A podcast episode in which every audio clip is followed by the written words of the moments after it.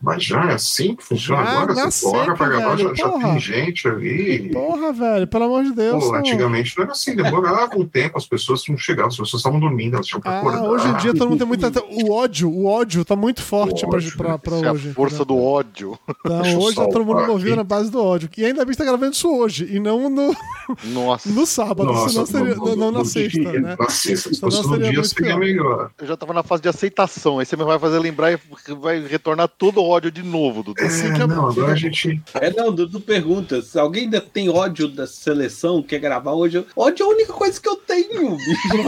Tudo que me Sem restou. futebol. Atenção, papo de gordo que vai começar o jogo. É, amigo. Derrubado na área é pênalti. Tá lá, tá no... Olha o gol, olha o gol. É gol! É o Brasil! Brasil. É, haja coração, amigo! É do Brasil!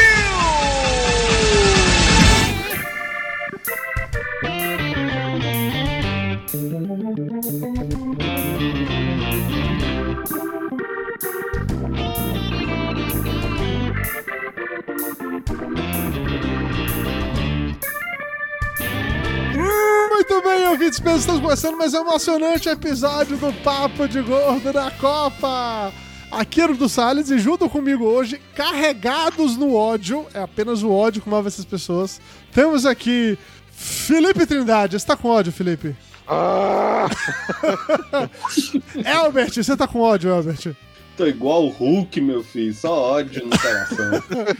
Flávio Soares, eu não vou lhe perguntar se você tá com ódio, porque você sempre tá com ódio, é o seu segredo, é realmente igual o Hulk, você está sempre Exatamente, irritado. eu estou, eu estou sempre irritado. Esse, esse é o meu segredo, capitão. Eu estou sempre irritado.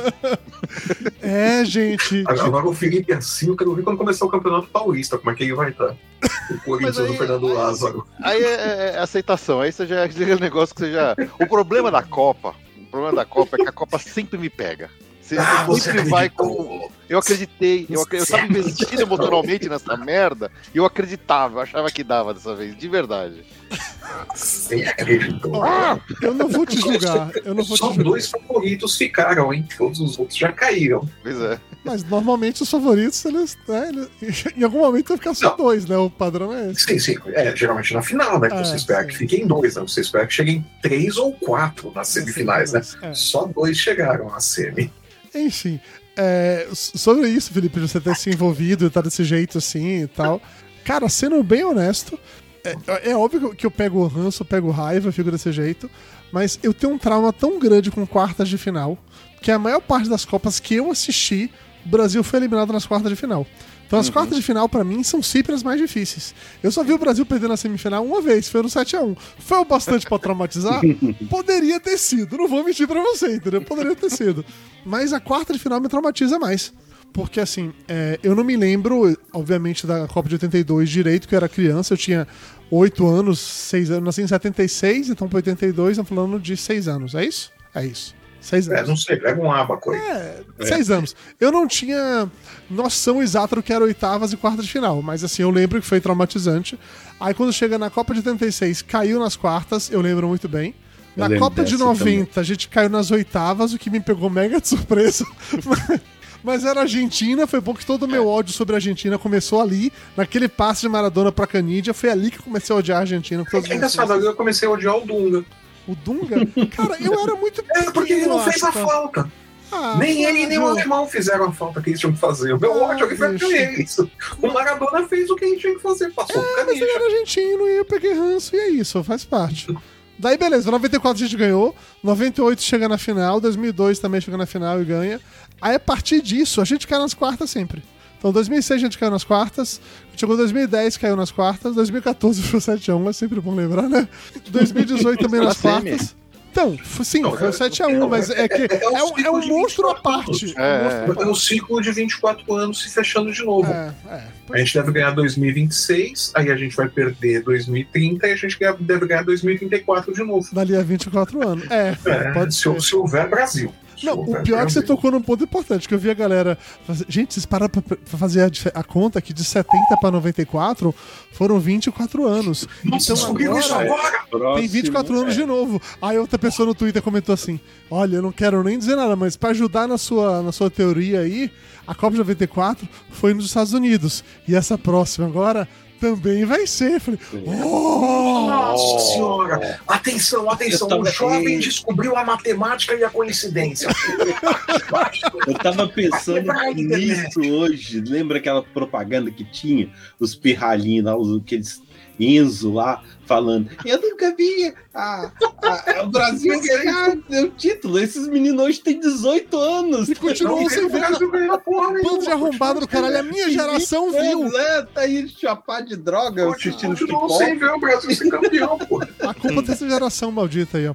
ó e- e fala- só pra botar um pouco mais de ódio aqui, o Marcelo Lima tá falando aqui no chat que juntasse nós quatro aqui, esses quatro gordos que estão aqui na tela, daria pra fechar o gol do Brasil por quatro minutos e a gente teria passado tá? E é a mais pura verdade. Eu quero só deixar claro que é a mais pura verdade. É Mas pura ok. verdade. Passada essa breve introdução, vamos falar de algumas curiosidades da Copa. Curiosidades da Copa. A gente tem muito ódio pra, pra falar hoje, eu vou com certeza dar muito espaço pra gente falar ódio, mas eu queria só trazer alguns pontos. Alguns vão reforçar o ódio, outros vão fazer o ódio ir pra um lado ou pro outro, mas todos aqui têm como objetivo de deixar puto com alguma coisa na vida, tá bom? Então, começando com o leve, eu descobri que o, o nome dos jogadores da Croácia, todos eles acabam com it, ik, porque isso, assim como o negócio de Eriksson, quer dizer que é filho de alguém. No caso, é filho da puta, né? Todos eles, por ter, por ter essa porra daí. Mas beleza, não é nem sobre isso que queria falar, não. É que os argentinos, aquela, aquela raça que eu adoro, meu chefe argentino, amo meu chefe, amo Ele não, povo ele não ouve esse podcast. Graças a Deus, não. Mas amo o povo argentino de paixão. Posso encaminhar assim. pra ele? É, Eu prefiro que não, tá? Tá, tá rolando a conversa aí, vai que, vai que eu ganho um aumento, vai que eu ganho uma promoção, mas melhor não. Deixa como tá, pra não ter problema, tá? Eu amo o povo argentino. Mas tem alguns que vacilam. Tem alguns que, que é assim, né? Todo mundo tem sempre alguém vacila e tal. E aí teve, teve uma galera, vários argentinos, que naquela vibe de zoar ainda mais é, a gente, é, o Brasil, numa festa que eles estavam fazendo pra celebrar a vitória deles no para passar para semifinais, eles puxaram um minuto de silêncio pelo Brasil, pela morte do Brasil na Copa do Mundo. Mas não puxaram assim com, re- com respeito, com homenagem. Puxaram aquele jeito argentino de ser, entendeu? De sacanear até o limite. Então, esse é o tipo de coisa que de fato me deixa com o coração aquecido de ódio, sinceramente. Ficar comigo Aquecido com fogo do inferno. o fogo do inferno pronto pra destruir pessoas sempre que possível. Enfim. É, ainda na categoria ódio, eu não sei se vocês viram isso ou não, mas o Kane e o Richarlison já voltaram, né, lá pra Inglaterra, pro Tottenham, né? Eles jogam no Tottenham, os Tottenham, dois. isso, é. Isso. E eles tiveram direito a apenas uma semana de folga pós-Copa do Mundo. Eles já voltam a jogar, tipo, dia 26 de, de dezembro, uma coisa assim. Então, toda vez que cê- vocês estiverem reclamando sobre perda de direitos trabalhistas ou sobre férias, pense que nem o Kane e o Richarlison, nem o Kane e o Richard tiveram direito a férias depois de trabalhar na Copa do Mundo, tá bom? Eles- A, a a diferença é que o Kane, por ser inglês, vai ter que passar essa semana de folga exposto na, na torre de Londres, né? Para as pessoas jogarem tomates, ovos e repolhos nele. Né? Seria uma forma muito interessante. Vai ficar pendurado do lado de fora da, torre, da, da London Bridge com, com- pelos polegares. Né? Dentro daquelas gaiolas. Nunca né? mais, né? Aquelas gaiolinhas né, girando ali assim, né? Né, E pelado, né? Naquele frio londrino, claro, né? Ah, se- seria uma forma muito interessante, né realmente. pra de- nunca de- mais bater pênalti mal daquele jeito, né? Não, O pior que tem. Sabe aquela parada de que. O pior é que ele e aquele goleiro jogam no mesmo clube, se eu não me engano. sei, eu Isso é sei, é o eu pior. sei, eu sei. Quer dizer, o goleiro sabe onde ele vai bater. Errou o primeiro e acertou ele, ele acertou o primeiro e errou o segundo. O goleiro o contrário. Não, mas comentar outra parada na categoria de é, tweets que envelhecem muito rápido. E aí teve um tweet que foi super, su- super retweetado também no dia do jogo. Que quando ele fez o primeiro gol, né? O primeiro pênalti, a galera comentando assim: Nossa, o Kane é foda. Pode botar o Kane pra chutar 10 pênaltis, ele vai fazer 10 gols. Ele é foda, ele é foda. Alguns minutos depois, tá todo mundo dando RT. É o quê? Como é que é? Não, não sobreviveu 10 minutos, né? Fala de novo sobre isso aí. Enfim. Mas é, mas é muita burrice, né? Vamos falar sério. É muita burrice colocar o Kenny pra bater os dois pênaltis, né? Eu, ta- eu também acho. Eu O teria, eu goleiro que treina com ele. Não, o goleiro que treina com ele é muita burrice, né? eu concordo, eu teria variado, com certeza. Você tem que colocar o batedor, pô. No mínimo, né? Até porque o primeiro pênalti o Loris foi pro lado certo. É, ainda na, na categoria ódio, não sei se vocês viram que. Toda aquele, aquela treta do Casagrande tretando com os atletas do. Do Leifert, ou não? do- não, com o Leifert também, mas com a galera do Penta e tal. E aí teve um momento de. O problema do Casagrande que ele ficou careta, ele ficou briguento, né? Aquelas véias, aquelas véias que ficam em casa, que os meninos podem que- pular muro pra roubar manga. Mas todo mundo quer pular muro pra roubar manga na casa dele. careta e ficou com essa confusão toda. É. Os caras pa os cara param de cheirar, começa a ficar briguento, né?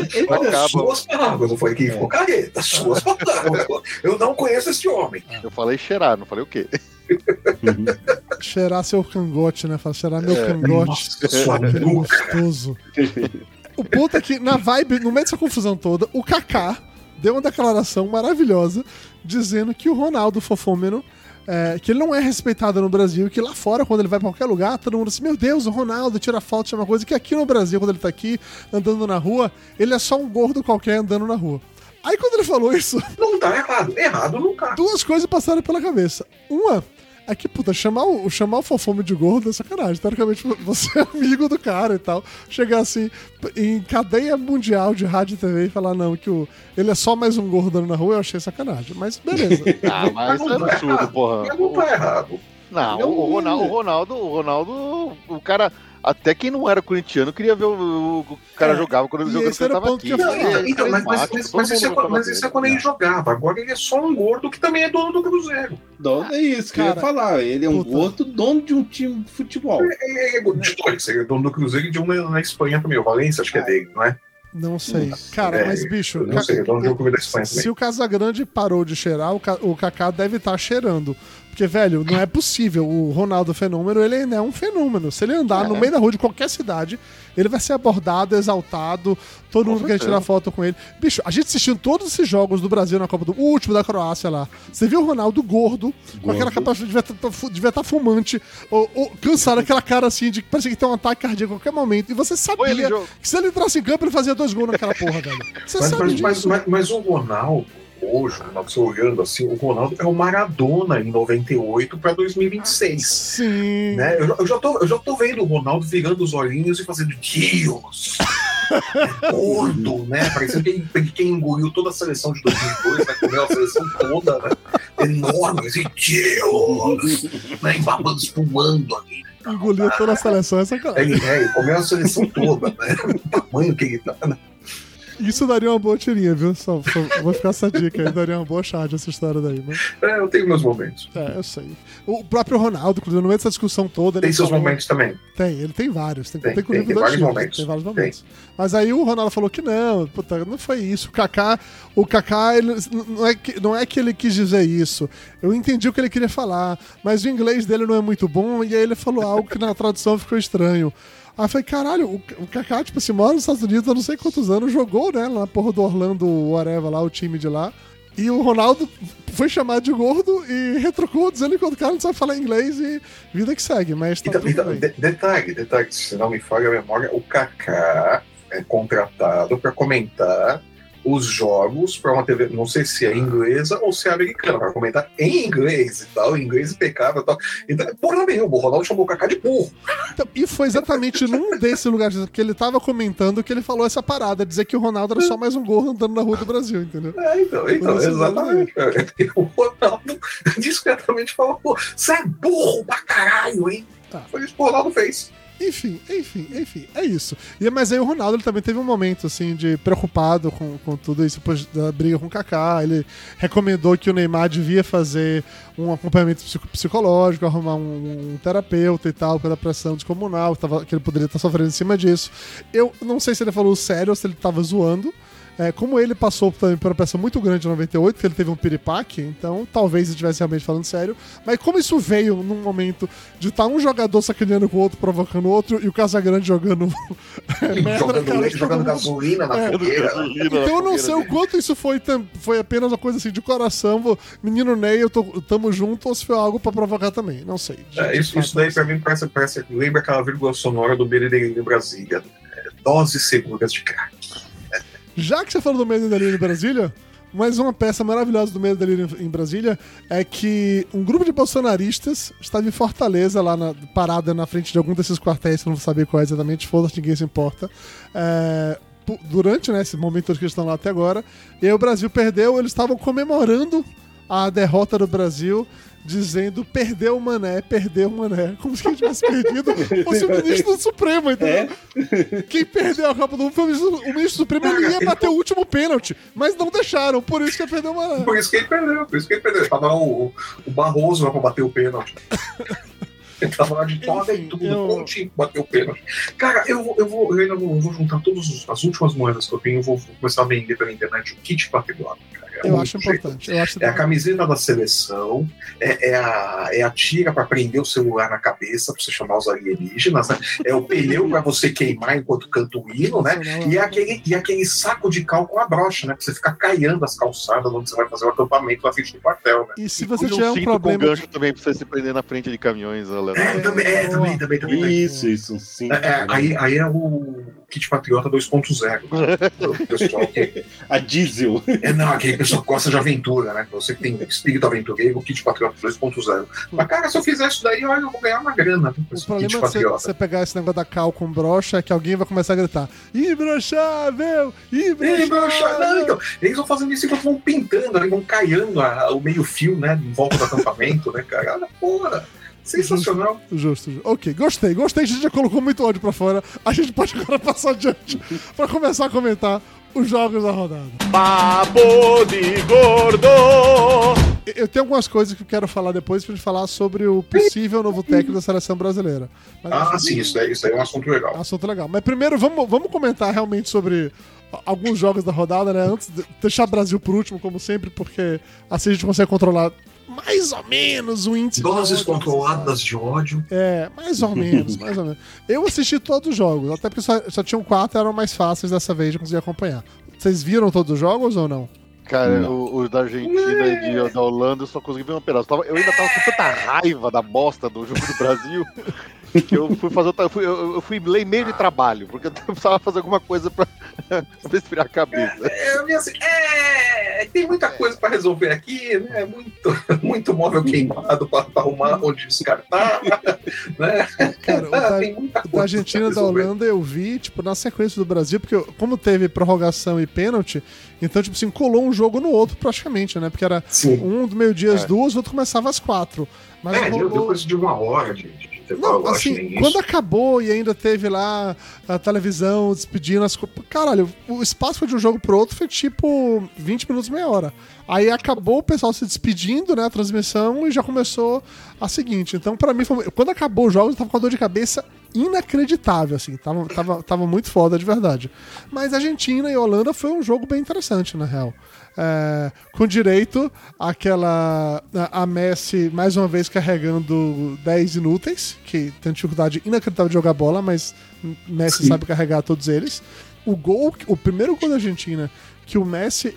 Parece que ele mandou com estilingue, assim, no pé do cara, saiu do pé dele pro pé do cara na frente do gol. Faz, filho da puta. Ele deu sorte, não era pro Lautaro, era pra outro. Se fosse pro Lautaro, ele teria perdido. Ah, não, tinha mandado na rua. É, mas foi um gol, foi um gol é, muito bonito, foi um gol muito bom. O segundo gol também foi, puta, foi ótimo. A Argentina tava mandando muito bem. A Holanda até fazia uns ataques, mas a Argentina vinha dominando como um todo. E aí eu vou dizer, cara, a- o time da Holanda me surpreendeu por ele não ter desistido nunca. Ele conseguiu o primeiro gol, né? Naquele 2x1, ele conseguiu o primeiro gol. E acho que qualquer time teria desistido ali. Parou, não tem mais tempo, tá acabando, gente. Já tava na- nos acréscimos, 10 minutos de acréscimo. E os caras, no último minuto da porra do acréscimo, eles fazem o que eu Ronaldinho Gaúcho pra poder fazer aquela falta ensaiada e meter aquele gol. Bicho, aquilo ali me pegou de surpresa. Eu tive que ver aquele, aquele lance umas 50 vezes pra entender o que tinha acontecido. E a partir de agora, eu quero só ver se vai ter algum filho da puta deitado atrás de barreira de novo. Agora vão botar os 11 embarreirados assim na frente. Porque não tem mais condição, velho. Você tá doido. Não, foi aquela, essa, essa jogada final dos caras mandaram bem, assim, porque é, é, é uma coisa que a gente não tá vendo muito nessa Copa, né? Jogada ensaiada. Ou os caras simplesmente bicam um balão pra área, ou bate uma falta mal batida que também não chega nem perto. Então, tiveram poucas faltas. É, mas aí, aí perigosas, eles, eles não tinham mais o que fazer também, né? Era, tudo, era a única coisa que restava pra eles era fazer aquilo, né? Vamos ver se dá certo. Né? Porque geralmente também, jogada ensaiada também é a melhor coisa do mundo pra dar errado, né? Você só ensaia, ensaia, ensaia, na hora de executar, sai tudo errado, né? Você olha e fala, não, não foi isso que eles ensaiaram. É tudo mal ensaiado, na verdade. É, né? eu, eu acho um saco quando os caras falam, né, porque o time não tem jogada ensaiada. Eu fico, tá, mas vai ensaiar a jogada pra quê? Os caras fazem tudo errado no campo. mesmo. Não Erra o nada. erra o primeiro passe e já mata tudo. Não, é, pior que joga amador, né? Os caras esquecem tudo na hora de quando vai pro palco. Ah, mas ó, foi uma jogada ensaiada que ex- exigiu assim, tudo bem que é aquela coisa, né? Que como era o último, o último lance do jogo, ninguém tava esperando de verdade, tá todo mundo já meio atordoado, meio cansado. Os argentinos já podiam tá, tá achando, tá, tá mais confiantes e tal. Ninguém esperava aquilo dali. Todo mundo esperava um chute, como foi no jogo da Inglaterra, que o cara daquele chute no último minuto foi um chute muito bom, que quase, né, bateu assim na rede pelo lado de fora e tal. Mas ninguém, acho que ninguém tava preparado pra aquele nível de ousadia e alegria. Mas é um momento, assim, cara. Você faz esse, esse jogo aqui. Você se, se consagra, porra, foda, velho. Você se consagrou. Se você perdeu, tudo bem, valeu a tentativa. O jogo já tava perdido mesmo. Era o momento certo. Admiro a coragem do Vangal depois dessa, tá? Honestamente, admiro a coragem. A mesma coragem que o técnico da Argentina teve de colocar o, o, o cara que perde gol lá pra bater o último pênalti lá. o Caralho, o Lautaro. O Lautaro. Eu falei, mas você é louco, botou o Lautaro. Pai, as pessoas falavam que o técnico o de Portugal. lá. que o técnico de Portugal era corajoso de tirar o Cristiano Ronaldo. O técnico de Portugal tem muito a aprender. O técnico da Argentina colocou o Lautaro pra ser o último a bater. Isso é coragem, bicho. Isso é coragem. Isso é Mas, coragem. mas, cara, tá, tá. Vamos lá. Você é o técnico da Argentina. Você olha pro, pros teus 11 jogadores aí, você vai colocar quem? Ah, você coloca o Messi. Aí depois você manda o Messi lá colocar, Você manda o colocar Messi uma- de novo. um cabelo, um cabelo grande, um bigode uma- e fazer É. Você vai disfarçando o Messi, né? A única solução, né? Você vai colocando aí, volta aquele nariz e óculos, né? De, de bigodinho, né? Cara, cara, do Groucho Marques, né? A única solução, né, velho? Do contrário, O pênalti que o Messi bateu, ele bateu aquele pênalti que é pra humilhar mesmo, né? Aquele pênalti que eu vou fazer isso aqui pra, pra definir o tom de como é que vai ser a partir de agora. Que vocês vão se fuder. E ele bateu o pênalti daquele jeito. Que não é bater com força no meio porque eu sou um bruto, não. Eu sou foda, eu sou o Messi. não, eu sim, vou botar um é pênalti fraquinho o Messi você não vai fazendo pegar. uma- O Messi tá fazendo uma Copa foda, cara. Ele tá carregando a responsabilidade e tá fazendo, tá entregando. Teve outras, Sim. outras Copas que ele queria tentar To- toda fazer, mas também não Copa. funcionava. Mas Toda essa Copa que ele foi, queriam que ele fizesse isso, ele não conseguiu, né? Nessa ele, não tá conseguindo, né? né? Ele tá conseguindo. Mesmo com os Não, outros. se- não sei se que é, que é a última, né? E foi, ah, meu, É. foda-se, né? É, Tem que ser Mas tá fazendo a Copa as da vida dele agora. É agora ou nunca, né? É. Por isso eu queria muito de verdade que rolasse a, a final com Portugal e Argentina. Seria interessante ver Messi e Messi e Cristiano Ronaldo no final. Por mais que a gente soubesse que a Argentina ganharia numa disputa dessa, mas era assim, eu tinha essa, essa vontade de ver. É, mas assim, foi um jogo muito bom, eu gostei muito de Argentina e Holanda, e foi bom porque até o último minuto eu tava naquela coisa, torcendo que bom a Argentina vai se fuder, mas quando no final a Argentina ganhou, eu não fiquei triste que eu olhei pro Messi sorrindo. Eu falei, puta, o Messi é um cara tão legal. Ele, ele é, é- sabe o gente boa que vacila? Assim, puta, ele é argentino, mas porra, ele é tão legal. E aí eu não consegui de maneira nenhuma pegar, pegar ranço do, do, do bichinho, não. Foi, foi, o- foi um bom jogo. É porque o outro time era Holanda, né? Também torcer pra Holanda é Que eu tenho um rançozinho que já tirou o Brasil de Copa do Mundo, então também ajuda, né? Eu tenho um trauma daquele Robin até hoje. Quando eu vejo um careca, dá vontade de bater na cara. Nada pessoal, Felipe. Só por causa daquele Robin. Que gra- Foi de graça essa. Que gratuito, né? Gratuito. É, deixa eu fazer as contas aqui, é, foi de graça. essa. É, foi- foi- é o trauma do Robin, sinceramente, mas tá valendo. É, e, cara, o goleiro da Argentina é bom pra pegar pênalti, hein? Mais um da. Pois é, eles arrumaram outro Goicocheia.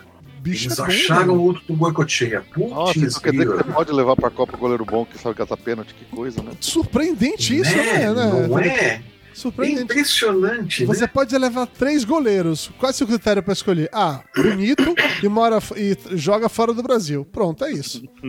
Mas os critérios do, do Tite foram basicamente esses, né? O, o critério principal do Tite era tem que estar jogando na Europa. É, tô ligado. Esse é o critério. Ele deixou o goleiro bom, deixou o goleiro pegador de pênalti no Brasil.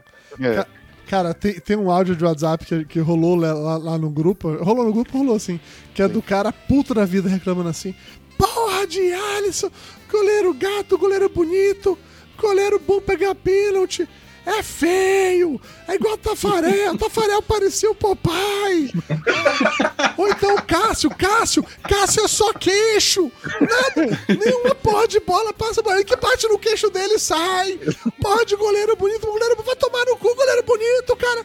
Puto, puto. E eu concordo. Eu concordo muito com isso, tá bom? Mas, cara, é muito bizarro isso, porque é, no, no, no sábado, no na sexta, no sábado, acho que até o domingo, você abriu o Twitter lá, os trend tops, Cássio, tava lá em cima. eu falei, porra, os caras lembraram do Cássio. Eu falei, realmente, o porra do Tite foi campeão mundial com o Cássio, olha só que coisa, e ele não levou o Cássio. Mas, É. é. assim, ver- verdade seja dita. Vamos, falar a real, a verdade seja dita. Dos três goleiros que a gente levou, o Cássio tá abaixo dos três. Pode ser, mas se o Cássio sabia pegar Não, o Cássio pênalti, tá- os Cássio tá outros não. Então, isso do Cássio pegador de pênalti também é muito relativo. Ah, é. É muito relativo. O Cássio pega pênalti mal batido. O Cássio não ia pensar em pegar pênalti, porque ele ia defender a bola, ele ia defender o gol. É, tem esse detalhe. Talvez a gente tivesse feito aquela defesa. Como ele fez com, com o Diego Souza. Exato. ia defender, Diego Souza tem pesadelo com o bola lá Cássio até hoje. jogo. Mas, a- mas a real é que o Cássio, ele, ele pega pênalti, claro, pegou muito pênalti do Corinthians, mas ele não é essa sumidade toda, não. Já vi muito jogo do Corinthians que empurrou pra tudo quanto era canto errado em disputa de pênalti. Não é ele não espera o cara bater. Exato. Real. O Dida tinha uma frieza desgraçada. Não, ele Dida esperava o cara bater. Mas O também o Dida era o enorme, né, Cássio- o velho? Cássio- O Dida podia O esperar, ele Cássio pulava também e é. chegava ainda, né? Mas o Cássio também é. O Cássio, o Dida nivela a altura ali, mas o Cássio é goleiro que pula antes. Ah. Ele adivinha a canta. Ele Então- pega pênalti mal batido. Tá? Então o Cássio também não é essa coisa toda de, oh meu Deus, tal. E dos três que a gente levou, o Cássio tá abaixo dos três. E aí, voltando Ah. pro, pro assunto do, do- goleiro da Argentina, esse é um ponto interessante, porque assim, diferente dos ja- japoneses e dos espanhóis que bateram pênalti mal, a Holanda não bateu pênalti mal. O goleiro foi bom. Não, o goleiro foi buscar. Bom, O goleiro é. foi buscar. Isso fez uma senhora diferença.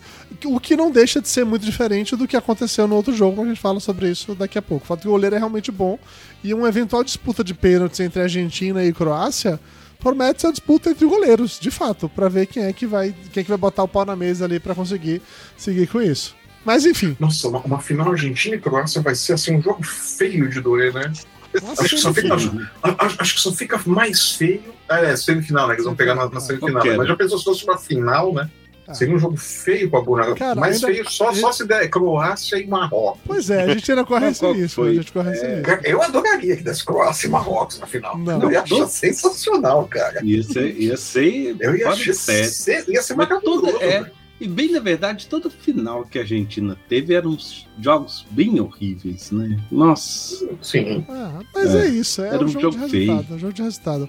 É, é, pode até rolar um Croácia e Marrocos, eu só não quero que role um Croácia e França, porque ter o mesmo final da última Copa seria muito caído, tá? eu já tinha achado aquela Copa última meio caída, esse mesmo final seria uma merda. Mas enfim, fala de Vai ser a mesma Marrocos. coisa.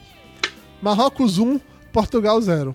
Primeiro, pra dizer que o técnico português, o gênio que botou o Cristiano Ronaldo no banco no primeiro jogo, ele agora é um imbecil, porque tá jogando o Cristiano Ronaldo no banco nesse jogo, tá? Mas aconteceu aquilo que eu falei, né? Que o falou, ah, não, que o cara que entrou, eu falei, o cara que entrou, o que fez os três gols, ele não vai fazer um jogo desse de novo. E não fez, ele não fez porra nenhuma em Não fez campo. porra nenhuma. O Cristiano Ronaldo, primeira jogada dele, ele fez um gol. Tava impedido? Tava. Foi anulado? Foi, mas ele tava lá. E eu, Ah. eu, eu realmente acho que ele te- o Cristiano Ronaldo, quando entrou, ele ofereceu muito mais risco na defesa de Marrocos do que o Portugal tinha vinha até então. E foi um jogo muito bom, tá? Porque Marrocos também, Marrocos também ele meio que desistiu de, de ter posse de bola. Falou, vai, Portugal, fica aí com posse de bola. Quando você vem pra cá, eu tomo e faço contra-ataque. E eles chegaram num acordo. Mas, é, ok, é, Portugal tinha mais posse de bola, mas quando o Marrocos tinha a bola no pé, eles não enrolavam com a objetivo. bola. Era, era objetivo. sim, sim. Era bola na frente, eles sempre chegavam no gol. Eles sempre Sim. chegavam Sim. Chutavam, Era- era- mas eles sempre chegavam no. Eles jogavam o que eles falam que joga vertical, né? Marrocos jogava vertical, segurava atrás, ficava ali, todo mundo ali esperando pra tomar a bola. Quando tomava a bola, fazia o jogo vertical, ia pra cima. Não ficava de tic-tac, não ficava enrolando. É. Até porque eles sabiam que se eles ficassem enrolando É. com a bola, eles iam perder. Ia perder. Então a única coisa que eles podiam fazer Uhum. era avançar mesmo, era atacar. Sim.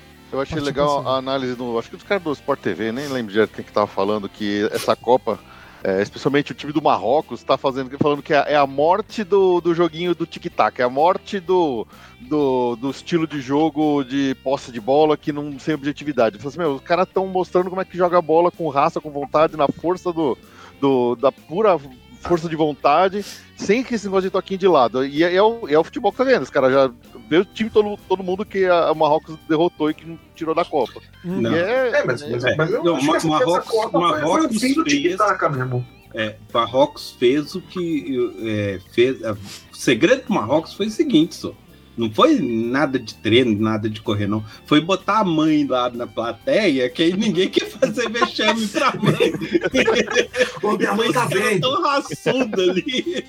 Então, Minha cara, mãe, minha mãe depois tá pra vendo, poder minha mãe tá dançar. Os vídeos dos jogadores comemorando com as mães é muito legal, cara. Isso. Aí Eles no- no- dançando no gramado com a mãe é muito legal. Vai ter, Não lá, lá já não deve ter, sim, deve ter, né? Mas não deve ter gandaia de, de, de Maria Chuteira, esse tipo de coisa, né?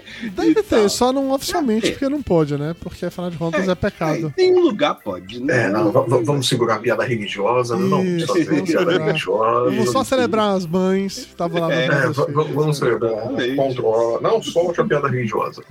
Isso. Mas- É, bota eles lá pra, pra é, almoçar, regar, é, né? É, regrado, dormir no horário. Olha só, que beleza. Mas ó, o, o jogo foi muito bom, o jogo foi muito bonito. E Marrocos ele segue invicto de gols, né? Porque o Marrocos só tomou um gol que foi ele mesmo que fizeram Tomou. contra. contra. Então segue invicto, que é um negócio. É, é a melhor defesa. A melhor É, defesa é a da melhor Copa é defesa. Marrocos. E vai ser divertido ver ele enfrentar o que eu entendo que é o melhor ataque, que é a França. Na, na, na próxima final. Vai ser, vai ser no mínimo. É o, me- é o interessante. melhor ataque que restou, né? É, porque a Inglaterra saiu, senão a Inglaterra era o melhor É o, ataque me- o até melhor, então. melhor ataque que, que restou, né? E lembrando que a França não tem uma boa, não tem uma das melhores defesas porque levou gol em todo o jogo. É, é, é, Se é o Marrocos que eu faz um gol e não toma nenhum, acabou o jogo. A defesa da França é uma bosta. É. A defesa a defesa da França não é tudo isso, não.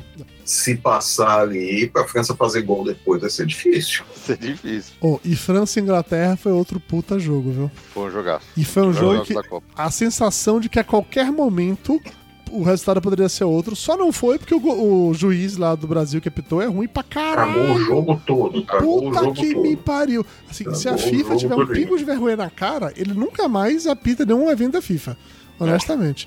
Não, no início da Não sei, é transmissão- capaz de aparecer na, na semifinal ou na final, viu? Porque o, No início da os juízes fortes, eles mandaram tudo embora já, os juízes bons. No início da transmissão, comentaram assim: nossa, se ele fizer um bom papel hoje, ele, de repente ele pode ser o juiz escolhido pra final, não sei o que e tal. Mas depois do que ele fez no jogo, cara, não é possível. Não é, sério, não é possível. O, o primeiro pênalti que o Kane sofreu, que ele não marcou, era escancarado. É, Era escancaradamente pênalti. E aí, na hora que ele nem sequer foi ver a porra do VAR. Ele fez cara de mal, falou: Ah, segue essa porra aí, tomar no cu aí, pô. Eu apito ituano, vou porra de abrir perna pra cara de inglês, vou tomar no cu esse filho da puta aí. E que foda-se essa merda. Sério, ele apitou muito mal, bicho. Muito mal. Não gostei, não. A França tava descendo o cacete, eles estavam batendo pra caramba e ele não tava marcando umas faltas bem claras assim. Tava, tava feio o negócio. Mas ele, mas ele é fraco aqui no Brasil também. É. Verdade, você já é um juiz fraco. Aqui também. É, é, o erro foi ele ter ido pra Copa. Não sei o que mandaram ele. Aqui ele, ele é fraco. Aliás, eu não sei o que mandaram o juiz brasileiro pra Copa. Não tem um juiz bom aqui. São todos fracos. São todos muito fracos. Né? Não deveria ter ido nenhum, na verdade. Concordo com você nesse sentido. Apesar de que eu não acompanho futebol, mas se você fala como especialista, eu só posso É. concordar com você. É. Não, mas Eu eu, o imagino nível, o nível dos árbitros da do Brasil Globo é, pra poder é renovar. muito ruim. Comentarista, entendeu? Cadê o Arnaldo César Coelho? Cadê o, aquele outro cara que era comentarista da Globo, que eu esqueci o nome dele também, que era famoso? Cadê? Só esses dois. Isso, isso tem que renovar, ué. Cadê o Margarida? sempre Porra, o grande Margarida, goleiro Margarida.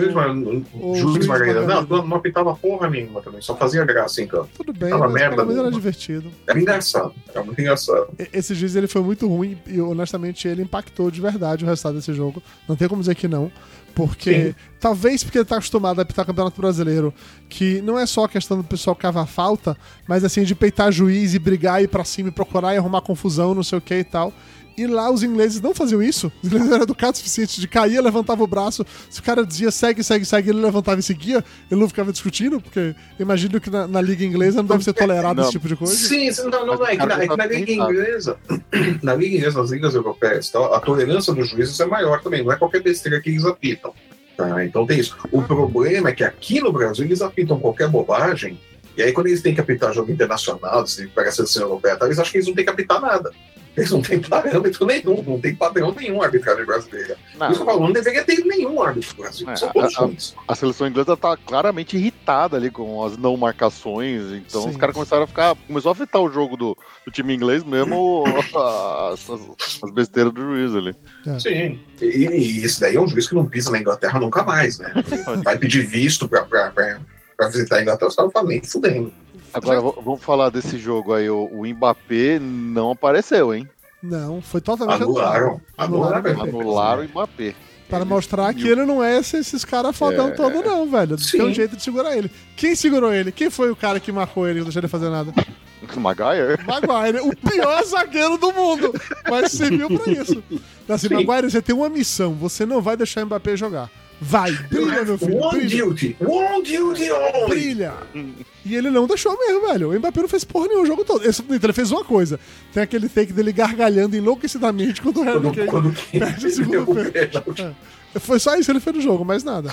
Agora, o filho da puta do Giroud, que o que tem de, o que tem de lindo tem de, tem de bom de fazer gol, que nessa Copa ele tá foda. Ele, ele acertou, né? Achou aquele segundo gol lá de cabeça, que foi, foi foda, assim. É, de um jeito muito, muito. Muito de artilheiro. Muito um Ronaldo fenômeno, sabe? Está no lugar certo pra dar aquela cabeçada. E, velho, o primeiro gol do- da França, eu não vou lembrar o nome do cara que bateu lá. Golaço. Um, um um dos, como diria o Luiz Roberto, um daqueles negros maravilhosos, como diria o Luiz Roberto. Eu não vou saber qual deles foi, não. Mas, velho, que chutaço foda. Puta que pariu. Toda vez que eu vejo esses gols de fora da área, como que o Brasil tomou também, jogando com, com a Coreia, eu me Coreia. questiono por que caralhos o Brasil nunca chuta de fora da área, porra. Saudade quando a gente tinha Éder. Porra, lembra de Éder? Eles são velhos. Dava, dava chutão de fora da área. Vocês nem tão longe, é- Kaká, porra. É porque é é a instrução que é passada Carlos. pro time, cara. É a instrução Porra, que é passada. velho. Se orienta o time a entrar tocando bola e tal. Ninguém chuta de fora.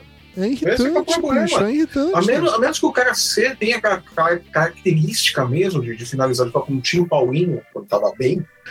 Quando tava jogando com o Paulinho, sim, o Paulinho, a maioria dos Roberto gols que ele fez na Carlos seleção, ele, ele fez de fora da área. É, o Roberto Carlos já é mais, mais antigão. Mas a, a, a, a norma, você pega aí da, da era Tite, isso só é, é os caras aí tocando bola e entrar com a bola e, e Sabe o até cara- dentro do gol com a bola. Sabe o cara que poderia ter ido, que é um, um cara que faz isso sempre que tá em campo? Felipe Coutinho. Não tava Coutinho jogando tá brilhante, Não mas ele? Não, não, o Felipe Coutinho tá lesionado. Ele Tava lesionou. lesionado? Eu achei Ele que lesionou. Não, o- não, não, ele Eu lesionou. entendi que ele não foi ele, convocado por Não, causa ele- disso, eu tava lesionado. Ele, ele lesionou, por isso que foi o Everton Ribeiro. A Ah. vaga do Everton Ribeiro era do Felipe Coutinho. O Coutinho, Coutinho sempre ficou lesionou. de fora. Ele faz um. Ele, sempre que ele entrava, mesmo em fase ruim, ele entrava e metia um gol de fora.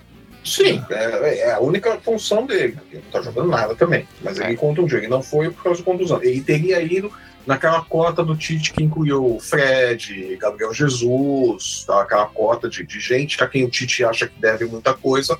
O que o Coutinho tava nessa cota. né? Mas ele, mas ele machucou, ele, ele fez o favor de se machucar e, e diminuiu o peso da cota do Tite, da cota pessoal. Deixa eu falar uma coisa que eu esqueci que você tá falando de Argentina e de França. A gente tá falando de, de arbitragem, eu lembrei disso naquela hora. Vocês perceberam que teve um momento que virou Libertadores da América? Que a Argentina e, e Holanda começaram a cair na porrada. E teve o uma, jogo uma- do Argentina vira Libertadores. Puta, mas, mas teve a cena maravilhosa que o argentino ele entrou dando aquelas voadoras tipicamente de Libertadores no holandês. O holandês caiu, caiu longe, veio um outro argentino na sequência pra matar a jogada, pegou, deu um chutaço na bola no, no, banco de reservas da Holanda. Aí levantou todo mundo, invadiu o campo, e foi aquele clima gostoso de Libertadores da América. Eu falei, caralho, que foda. Agora vai sair porra, vai sair expulsão. Não saiu nada. O juiz chegou, conversou, bateu o nome das pessoas. Você fica esperando o apito final, né, caras comerem o pau né, no meio do campo, né, baterem no juiz, no câmera, né, na polícia, mas não teve. É. Eu fiquei decepcionado com isso. Eu fiquei realmente decepcionado com isso. É um tipo jogo de Libertadores, né? Termina o jogo, nossa, mas vai todo mundo pra porrada, os caras batem até na polícia que tá fazendo segurança do estádio. Eu não sei se era alguma orientação da FIFA, mas teve pouca expulsão, acho que, nessa Copa, né? Acho que eles estavam evitando de expulsar, de usar cartão amarelo. No próprio jogo do Brasil também. Os caras, porra do juiz, filha da puta lá, que. É, pelo, que, pelo que. inglês, que parecia, ele não queria bater falta, não queria dar cartão. Ele poderia ter expulsado um ali Ah, fácil. ali. pelo, pelo que eu entendi do comentarista de, de arbitragem ali que tava falando, diz que a orientação é, é- tem que ser assim, muito sem sombra de dúvidas para gerar uma expulsão nessa fase eliminatória, ou tem que ser assim, muito indiscutível para dar o segundo cartão, não é assim. Então é aquela coisa assim, se não tiver sangue, não, não tem segundo cartão, não tem expulsão. É, Pelo que eu entendi, a orientação é essa. Eu entendi Se que a o cara tá discussão andando, é- era porque se a pessoa tomou o segundo cartão agora, ele tá fora das finais. Porque É, as finais só zera no próximo, né? Então que era a nossa vibe mesmo, que era pra, pô, aí, pra impedir é, que tivesse times completos. Mas eu concordo, gente. Ele É tá valorizando o antijogo ali, Sim, cara. sim, sim. A, a desculpa é sempre essa. Não, você vai é, é, prejudicar o espetáculo, então acaba com o cartão logo de uma vez. O, o Ou, Wagner. ou- ou muda, ou muda. Vai O- usar o cartão, então tira o cara no jogo ali por cinco minutos. Sim. Deixa o time com, com 10 em campo. O É claro, Wagner né? Abril, o Wagner Abril, que é mais um desses carecas que inferniza a minha vida, ele tá comentando aqui no chat que antigamente os árbitros que iam ficando eram das seleções que eram eliminadas. Mas que dessa vez, agora, isso não aconteceu. Já que a gente teve, por exemplo, é, o, o cara que era da Holanda, que, tava, que era o VAR do jogo do Brasil, e basta ver, teve o, jogo- teve o, o- o juiz brasileiro apitando do outro lado quando. te- Se bem que não, naquele momento o Brasil já tinha sido eliminado, né? Já, já tinha Sim, sido mas já tinha sido eliminado. É, Sim, então tudo já bem. tinha caído. Então, o da Holanda que foi, que foi realmente zoado. Eu não sei se faltou juiz ou se eles simplesmente pararam de se importar com esse tipo de coisa. Eu não tô dizendo que o juiz holandês do VAR roubou pro Brasil, tá? Não é isso.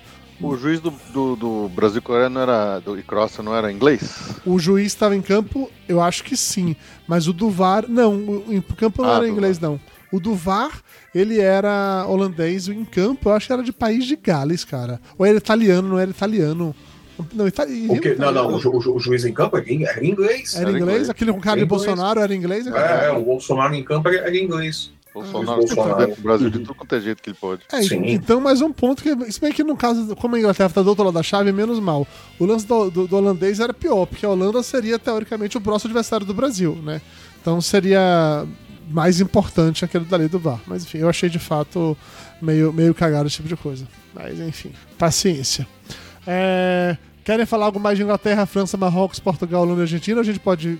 Vamos passar Não, raiva? vamos, não, vamos, vamos Vamos passar raiva? Tá na hora de Bora passar raiva? Bora passar raiva? Bora! Então, Bora. Bora passar raiva junto? Bora! Vamos lá. Por que o jogo foi uma merda? Porque vocês odeiam o Tite. Valendo! Vai se fuder, Tite, seu filho de uma puta! Caralho! Eu te defendi, eu passava pano nessa merda. O Flávio aqui, ó, o Flávio sempre teve razão. Quando ele fala mal de você, Tite, vai pro inferno. Ah, não sabe, chega na Copa, esquece isso tudo. Ah, não, é a melhor campanha da história da- das eliminatórias. Enfia no cu! Mas, cara, mas, cara, esse negócio de melhor campanha é, é super relativo. Pega aí o Corinthians do, do Mano Menezes. Passou invicto toda a fase de grupo da Libertadores, perdeu o primeiro jogo eliminatório. Voltou pra casa. E aí? Melhor campanha, invicto, perdeu o jogo eliminatório, voltou pra casa, acabou. Libertadores Não, Corinthians. Se a gente olhar só pra É, é, números. campanha é Se a gente olhar só pra números, sei lá, o Tite fez 80 jogos, só perdeu 6. É realmente uma coisa muito pequena. O problema é que desses 6, tipo assim, 3 foram em Copa do Mundo. Então vai tomar no cu, caralho. Perde na hora certa, filho da puta. Desses seis, Porra. três foram em Copa do Mundo, dois foi onde ele não podia perder. Um ele Pois é. Pois é, porra, então vai se fuder, Então velho. é muito relativo isso daí, cara. Quando Agora- mudarem a, a regra da Copa pra ser de pontos corridos, aí chama Aí ele ganha. Mas aí, mas aí, mas aí é uma teoria que o pessoal começou a levantar e tal, que é uma coisa que até vale a mais. Eu não estou aqui defendendo o Tite nem nada, mas é evidente que, o- que o Tite é um técnico para clube e para campeonato longo. Uhum. O Tite, ou se vai fazer campeonato, tem que ser campeonato mata-mata, não campeonato só de mata. Ele só tem um jogo para resolver. É, ele não é técnico para isso, porque ele não sabe mexer, ele não mexe no time, no, no jogo, ele não sabe mexer. Volta aquilo que eu tava sempre falando, né? Ele troca seis por meia dúzia, é pebolinho, os caras têm a posição Cara, fixa ali. Dessa Ele- vez, ele não Flávio, pode- foi muito na cara isso, bicho. É, é Porque- pebolinho. O- é- Era tão incompetente o lance que ele tirou de campo. Os jogadores estavam melhores, que era o Richarlison e o, o Vini Júnior pra botar outras pessoas na mesma posição. Cara, tu quer colocar o Pedro, não sei quem, pode colocar, mas por que você tá tirando o cara que tá mandando bem, velho? Ele, ele podia ter feito um monte de coisa. Ele podia ter deixado, ele podia ter entrado com um zagueiro, tirado o lateral, o Danilo que tava, tava morto lá, em vez de compor a, a lateral esquerda, fecha três zagueiros ali, Militão, Bremer e. pô, já tinha, né? Militão, já, já tava. Não- Marquinhos, Militão e Thiago Silva, fecha ali com três, tira o lateral que já tá morto, entra com um volante, tira o Fred, o, o, o Paquetá que tava morto em campo, entra Tá. com o Rodrigo ali pra fazer. Mas não, ele fica naquele negócio assim. Isso daí é culpa da imprensa, tem um pessoal que fica criticando tal, ficava ali. Quem vai, quem vai jogar no lugar do Neymar, né? Quando o Neymar contra o jogo? Ninguém vai jogar no lugar do Neymar. Ninguém vai fazer a função do Neymar. Você tem que colocar um outro jogador ali, outra característica, e adaptar o time a jogar com aquele cara. Ficava nesse negócio, quem vai fazer o, o- o papel do Neymar? O Neymar, é o Neymar que faz aquilo. Aí você faz uma merda, porque o cara entra e tem que jogar fora da característica dele, porque ele tem que fazer o papel do Neymar, ou ele tem que fazer o papel do Casemiro, ele tem que fazer o papel do, do, do Richarlison. Aí fica tudo cagado. É a porra do pebolim que o Tite faz. Ele não sabe mexer, ele não sabe pensar em outro esquema. O Brasil começou jogando com quatro zagueiros, com, com três meias e três atacantes, e morreu jogando com quatro zagueiros, três meias e três atacantes, exatamente nessa ordem. assim, é Um volante, dois meias, dois pontas e um mais avançado. Ele não variou nada. Quando, quando ainda tava 0x0, que tava aquela pressão desgraçada, que eles não conseguiam fazer gol, não conseguia. Aquela filha da puta, aquele goleiro da Cross também tava defendendo tudo. Ó, tá, O goleiro é bom, o filho da puta é muito- bom. É bom. Mas, cara, Tem ele, muito- mas ele é tem bom. muito também de- demérito pros atacantes que estavam chutando em cima Sim. dele, né, cacete? Então Mas, tem a cara, nossa ineficiência também. Chuta, chutou 30 vezes pro gol, mas, pô, chutou 30 vezes em cima do goleiro, caralho. Mas volta aquilo Vai que a gente lá e tava faz falando. melhor então, ninguém, Felipe. chuta de, de- ninguém chuta de fora da área. É, Volta isso- que. Quem tá ninguém, chutou, e ninguém finalizava de fora da área, ninguém pegava e dava aqui. aqui- que- Todo mundo quer fazer gol entrando tocando, quer fazer gol dentro da pequena área, dentro da grande área. Ninguém finalizou de fora naquele goleiro. O gol do Neymar foi um golaço. Acho que Foi. ele mandou bem pra caralho ali. Só que Mas assim, o gol do Neymar saiu porque o Neymar pegou a bola e falou: Meu, chega dessa Exato, merda. demorou, ele tinha que ter ele demorou pra fazer isso aqui, mas pô, foi mérito do cara. Só que assim, o Sim. Brasil ficou lá martelando a mesma jogada, a mesma jogada, a mesma jogada. Aí o que o Flávio falou, porra, o Vini fazia todos os gols da Copa do Brasil, os melhores lances saíram do Vini. Saindo bem. Ele vai e me tirou o Vini.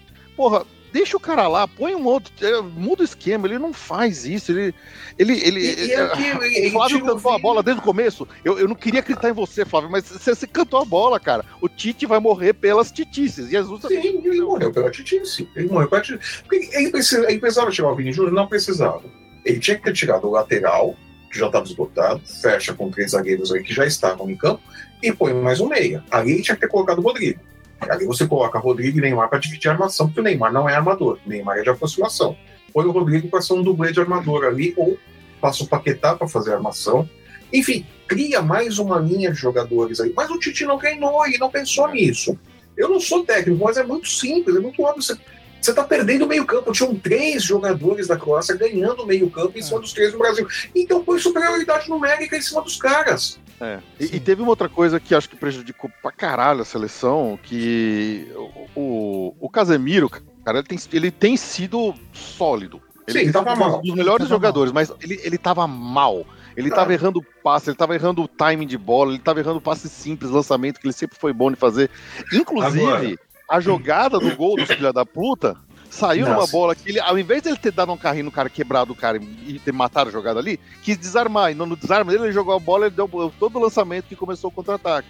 É, aí, Agora, agora, esse Casimiro, o quanto desse Casimiro ruim era culpa do Casemiro estar ruim ou era culpa do vareio que os três meias da Croácia estavam andando no meio-campo do Brasil? Porque os caras da Croácia, porque eles faziam o que eles queriam com Ficou muito bola. claro que o? Brasil perdeu o controle do meio de campo. Estava, desde o o Brasil, início, o Brasil nunca teve. tava, tava tomando pressão, a Croácia marcando a saída de bola em cima, o Brasil saía, a Croácia tomava a bola e ficava nisso o tempo inteiro. Sim, Desde então. o início tava muito claro. Mas, mas o jogo da. Croácia, o jogo da Croácia era esse. Era pegar a bola e ficar com a bola, ter o controle da bola. É. Os caras estavam dando um baile. no- E, e, cara, naquele meio campo ali da Croácia, só o Modric que joga mesmo ali. É. Os outros dois são meio grossão. Modric joga Tá, mas- pra caralho, diga-se passagem. Pra, pela Os idade outros dele, dois então, são, puta os outros dois são meio, são meio grossos. Mas é isso, ficavam tocando, tá, ninguém tomava bola, ninguém fazia nada. Saca? É, Mas é, é aquilo. O Tite não tem alternativa. lembra o que a gente falou dos outros jogos, especialmente nos que o Brasil ganhou, né? Eu não tô, tô excluindo aqui a bosta do jogo do Camarões, mas Hum. o Brasil sempre teve uma, uma, uma, uma- uma pressão defensiva de recuperação da bola muito boa. Então, contra a Sérvia, contra a Suíça, até. Bom, contra a Croácia, então nem se fala. Mas assim, os caras perdiam a bola, tipo, o time se organizava muito rápido e roubava a bola.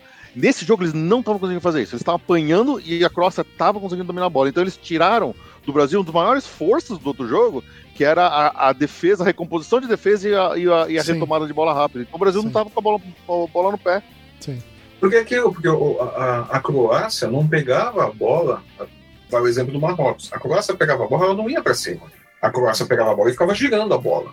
O Brasil não fazia mais. dos caras é empatar para chegar no, no- no- Sim, na prorrogação sim, e mas- mas o empatar Brasil- de novo para chegar no pênalti. Mas o Brasil não Mas chegava na pressão. Que eles levam todo o jogo pra pênalti. Sim, Velho, o Brasil bicho, não fazia pressão. pensa que a gente vai assim, não, disso. puta, vai ser bom, os caras vão chegar cansadaço, acabaram Ah, de pegar pênalti. Mas eles Porra chegaram velho. cansados. Velho, o Brasil tá mais cansado que eles na, na prorrogação, Flávio. A Croácia não correu, a Croácia jogou inteligente, a Croácia fazia a bola correr. A Exatamente. Croácia estava morta em campo. A Croácia girava a bola, fazia girar.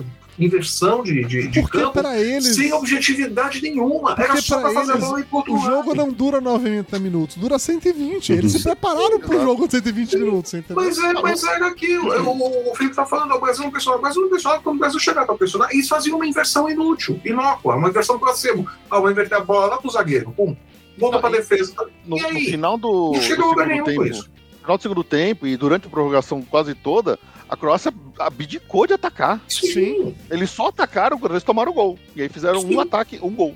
Isso Resolveu o problema. 100% de aproveitamento. Se tiver um 100% de ataque bem sucedido. Falando- o Brasil falando batendo, viram- batendo, batendo. Vocês viram o ex-menino atual Balzaciano aí reclamando com os caras? Cara, e, e na, naquela parte de leitura labial do Fantástico, né? Caralho, velho, 1x0 pra gente. Falta Tá 4 certo minutos pra acabar. Os que estão fazendo lá é pra ficar aqui. É pra ficar todo mundo. Foram pra lá por quê? Porra, Mas imagina, aí, se o menino. Ney falou aí, isso. vem, aí vem a pergunta. Aí vem a pergunta. Cadê o técnico que tinha que ter falado isso? Cadê o técnico que tinha que ter orientado o time pra isso? Cadê o técnico que tinha que ter colocado os jogadores pra fazer isso? Não, ele E- morreu com o Danilo em campo. o O Danilo, Neymar, não, né? Que não é o Danilo não nada, tinha, né? o Danilo não tinha condições de correr atrás do cara da Croácia. O Danilo não conseguia correr. O Casimiro perde a bola, o Danilo não consegue correr. O Ele morreu abraçado ao Danilo. Ele É, morreu outro- abraçado à Titice. não E, e ele notou, ainda cometeu outra estupidez sobre. o- Desculpa interromper rapidinho, só falando Vai de lá. notícias. É, eu, eu entendi em algum momento ao longo da Copa. Beleza, você pode substituir cinco pessoas. Acho que tem mais um se for pra, pra parada pra prorrogação e tal. Mas você só pode fazer três paradas de substituição. Sim. O Tite vai pra porra da prorrogação e ele deixou de substituir duas pessoas pra nada. Sim. Pra nada, pra deixar o time dele cansado no final, sem motivo nenhum, aparente. Porque ele poderia Exato. certamente ter, ter mexido no time de maneira que trocava outras peças, deixava uma galera, deixava quem tinha que deixar lá, deixava o Richarlison, o, o Vini, colocava outra pessoa no meio, como o Flávio bem falou, trocava até mais, tira os cansados, coloca outros. Mas não, mas aí não tem lateral, né? Porque lateral tá contundido, ou são Daniel Alves. não, não, sabe como mexer no negócio. E aí faz aquela merda. Ficou com o time cansadaço no final, destruidaço, assim, arrasado. E ele precisa ter feito mais duas E, substituições. mo- e morreu, e morreu para substituições. É. Aí, aí você olha, olha pro banco, todos os jogadores que não tinha jogador para colocar ele em campo, para fechar o campo. Porque é assim, o Brasil fez o gol, fecha o time, acabou, é para jogar feio. É, É, é quartas de final de Copa do Mundo, é para jogar feio. Escola Você fez um gol. o gol é só um detalhe, já fez o gol, parou, não, mais é, não, nenhum. é só, não é só a escola Parreira, é escola Tite. O Tite fazia isso no Corinthians. Fez o gol, o time todo recuava. Só que o, o Tite recuava o Corinthians quando fazia gol, tipo, aos 10 minutos do primeiro tempo. Aí é que é complicado. Tá, mas ali faltam 4 minutos para acabar o segundo tempo da prorrogação. Uai, o, o, o, o, o. Fernandinho, né? Que é o outro volante. Fabinho. Fabinho, Fabinho, sempre confundo, Fernandinho e Fabinho. Põe o Fabinho, põe esses caras. Fecha o meio-campo, tira o Danilo que tá morto, deixa três zagueiros ali, saca? Põe três volantes ali pra fazer proteção. É pra jogar feio, é pra jogar feio, é pros caras não passarem. É pra dar chutão. Caralho, eu fico puto que a porra do- do- do- do- dos filhos da puta querem sair tocando bola da pequena área pra ir pro outro lado. Vá tomar no cu. Eu sou da geração que viu o Toninho Cerezo cruzar a porra de bola na frente e tomar gol. Eu fico puto com esse tipo de Mas, coisa. cara, mas, cara, o negócio do dar chutão é, Não. é, sim, você dá chutão, tudo, mas você fica só no chutão, você nunca tem a bola, os caras estão sempre batendo cima mas assim, defesa. Você tem tem um momento. Tem um Vai ter um momento, sim, você tem que dar chuta a chutão, bola na porra. arquibancada. Claro. Você chuta a bola na arquibancada. Apertado os caras com, com marcação em cima, pressão, pressão, pressão. Vai ficar tocando bo- bola pro goleiro, tem que Não. sair correndo, não sai. Porra, dá um chutão nessa Não, merda, você chuta, velho. você chuta a bola, você manda a bola, dá uma bicuda pra arquibancada pra qualquer lado, sim. Isso daí sim, mas é. é- A culpa é do técnico.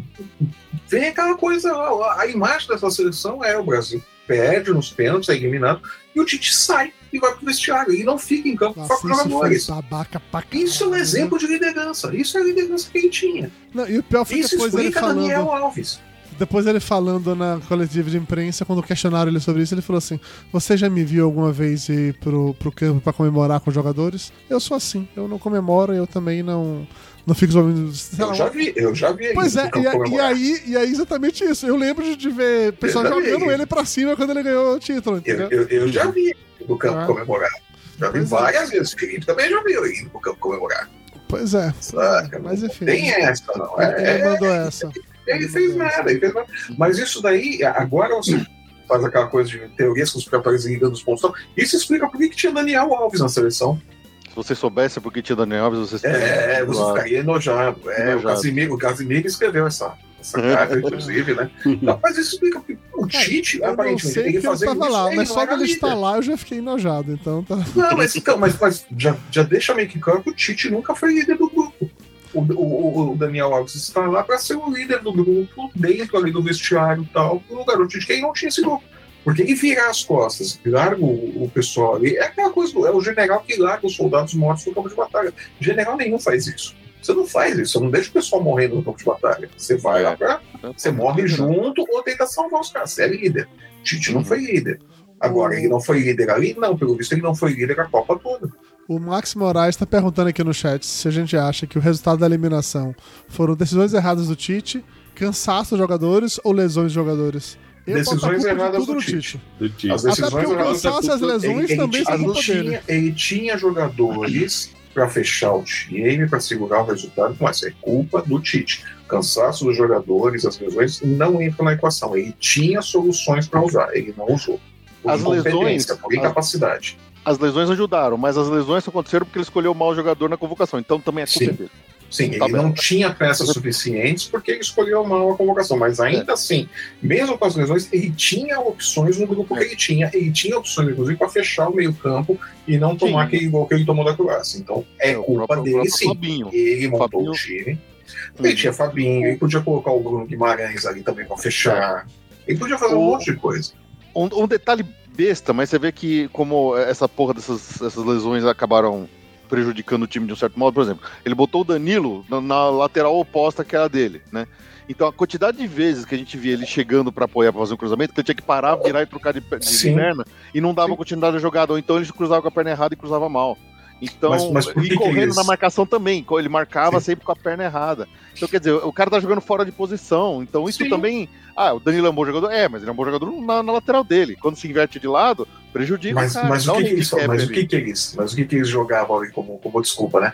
Não, porque na Itália ele joga de zagueiro pelo lado esquerdo, que é completamente diferente de você ser lateral esquerdo, né? Verdade, Você fazer, fazer a zaga esquerda é outra história, né?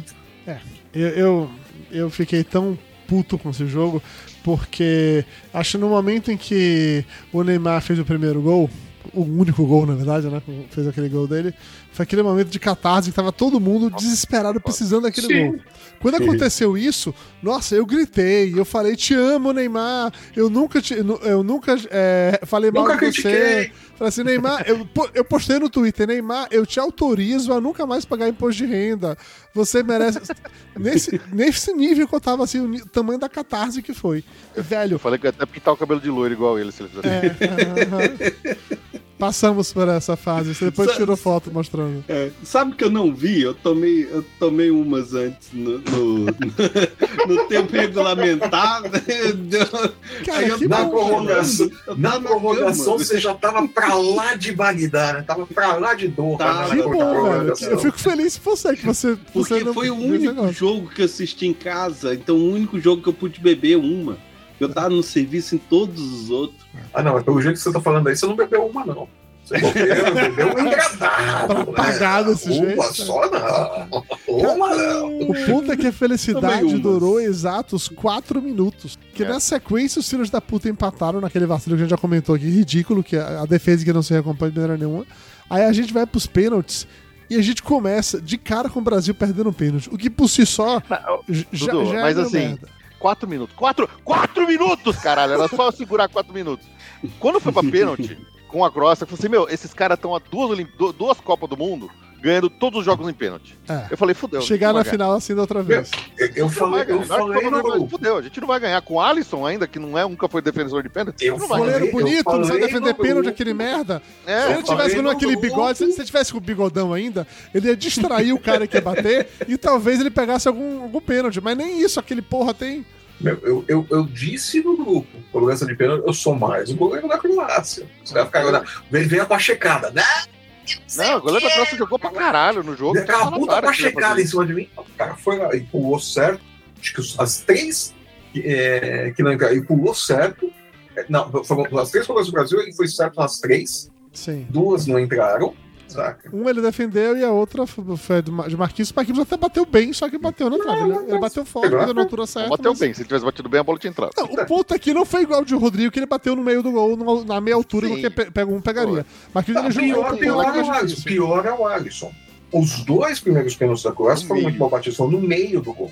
E, e ele Se o Alisson antes. espera, se o Alisson espera o cara chutar, ele pega, mas falta frieza. É aquela mania que o goleiro tem de adivinhar canto. Não se adivinha canto em cobrança de pênalti.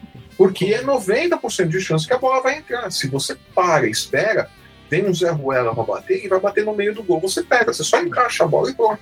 Uhum. O- Saca? no- você no- tomar o gol, não é culpa sua. na disputa de pênaltis da, da Argentina, tem um momento que você vê que o goleiro ele não vai. Ele fica esperando, Sim, eles pegam. ele fica esperando, ele não vai. O cara faz gol, porque era um lugar que ele não teria como defender, era no canto alto, ele não iria pegar, mas ele ficou parado no meio esperando realmente. O pênalti bem batido, ele é indefensável. Sim, goleiro nenhum pega. Pênalti ser batido Pegar pênaltis direito, mal batidos. Sempre tem pênalti mal batido, estatisticamente falando. Sim, ainda mais em cobrança de cinco pênaltis, vai ter, Exato. vai ter pênalti mal batido. Não tem como todos os pênaltis serem bem batidos.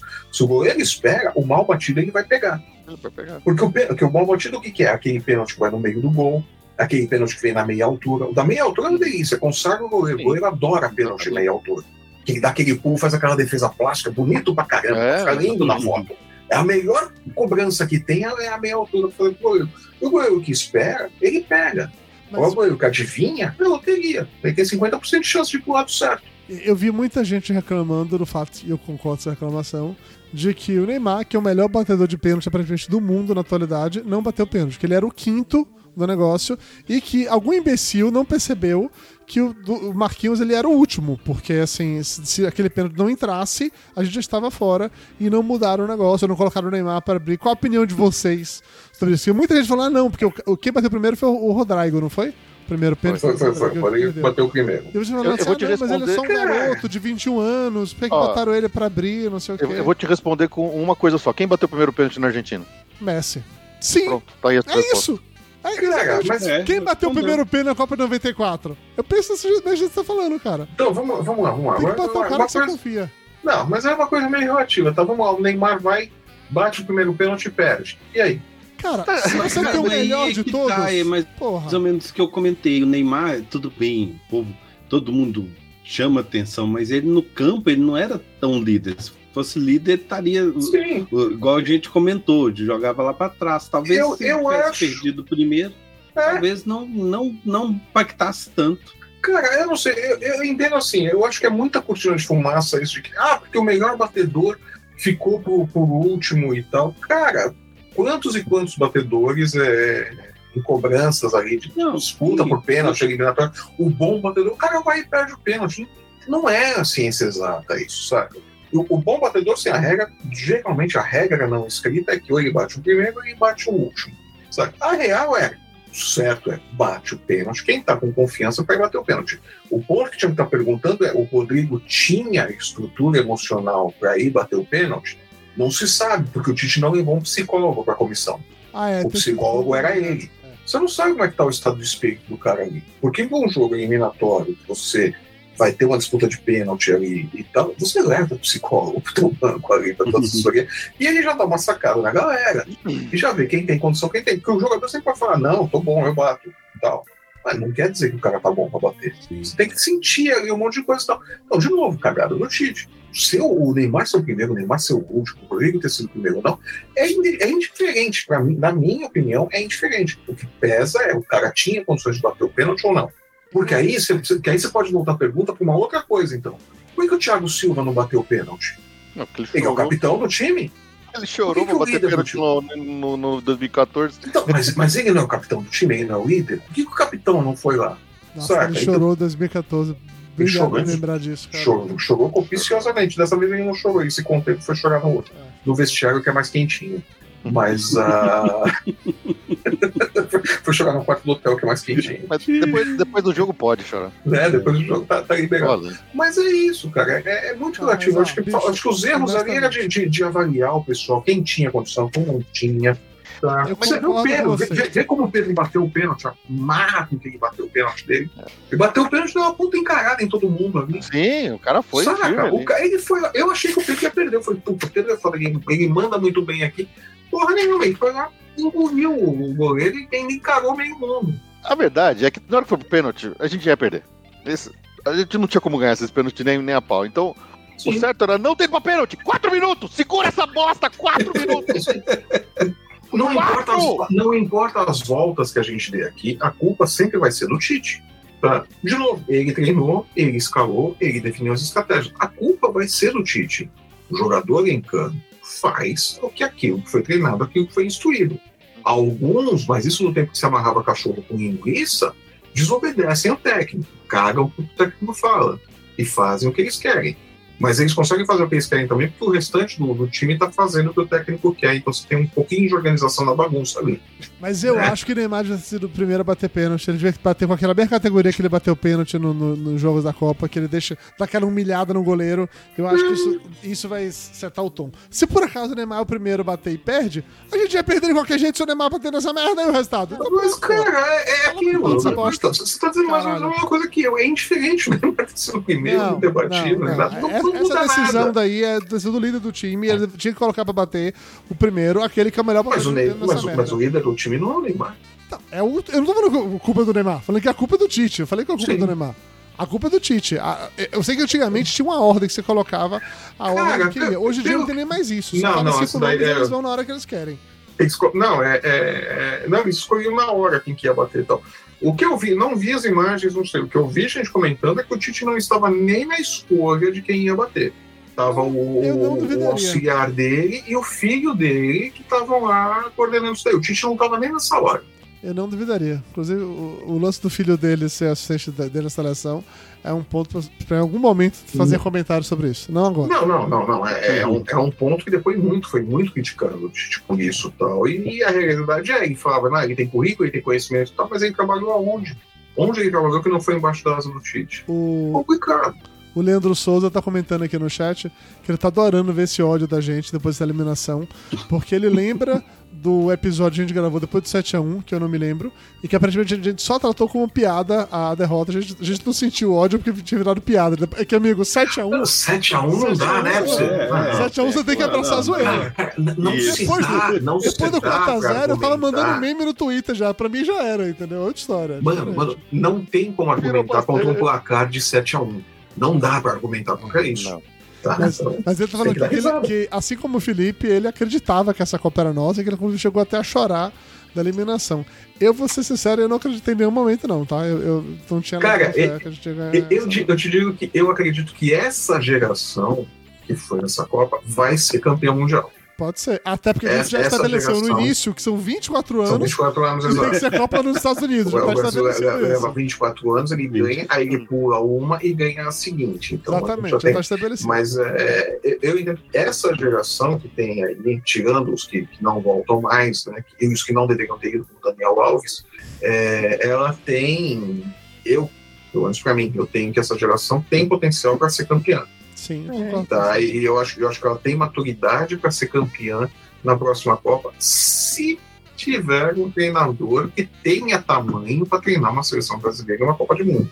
Tite não tem tamanho para isso. E se tiver um treinador que sabe escolher uma porra de um goleiro que sabe defender pênalti, ô filho da puta.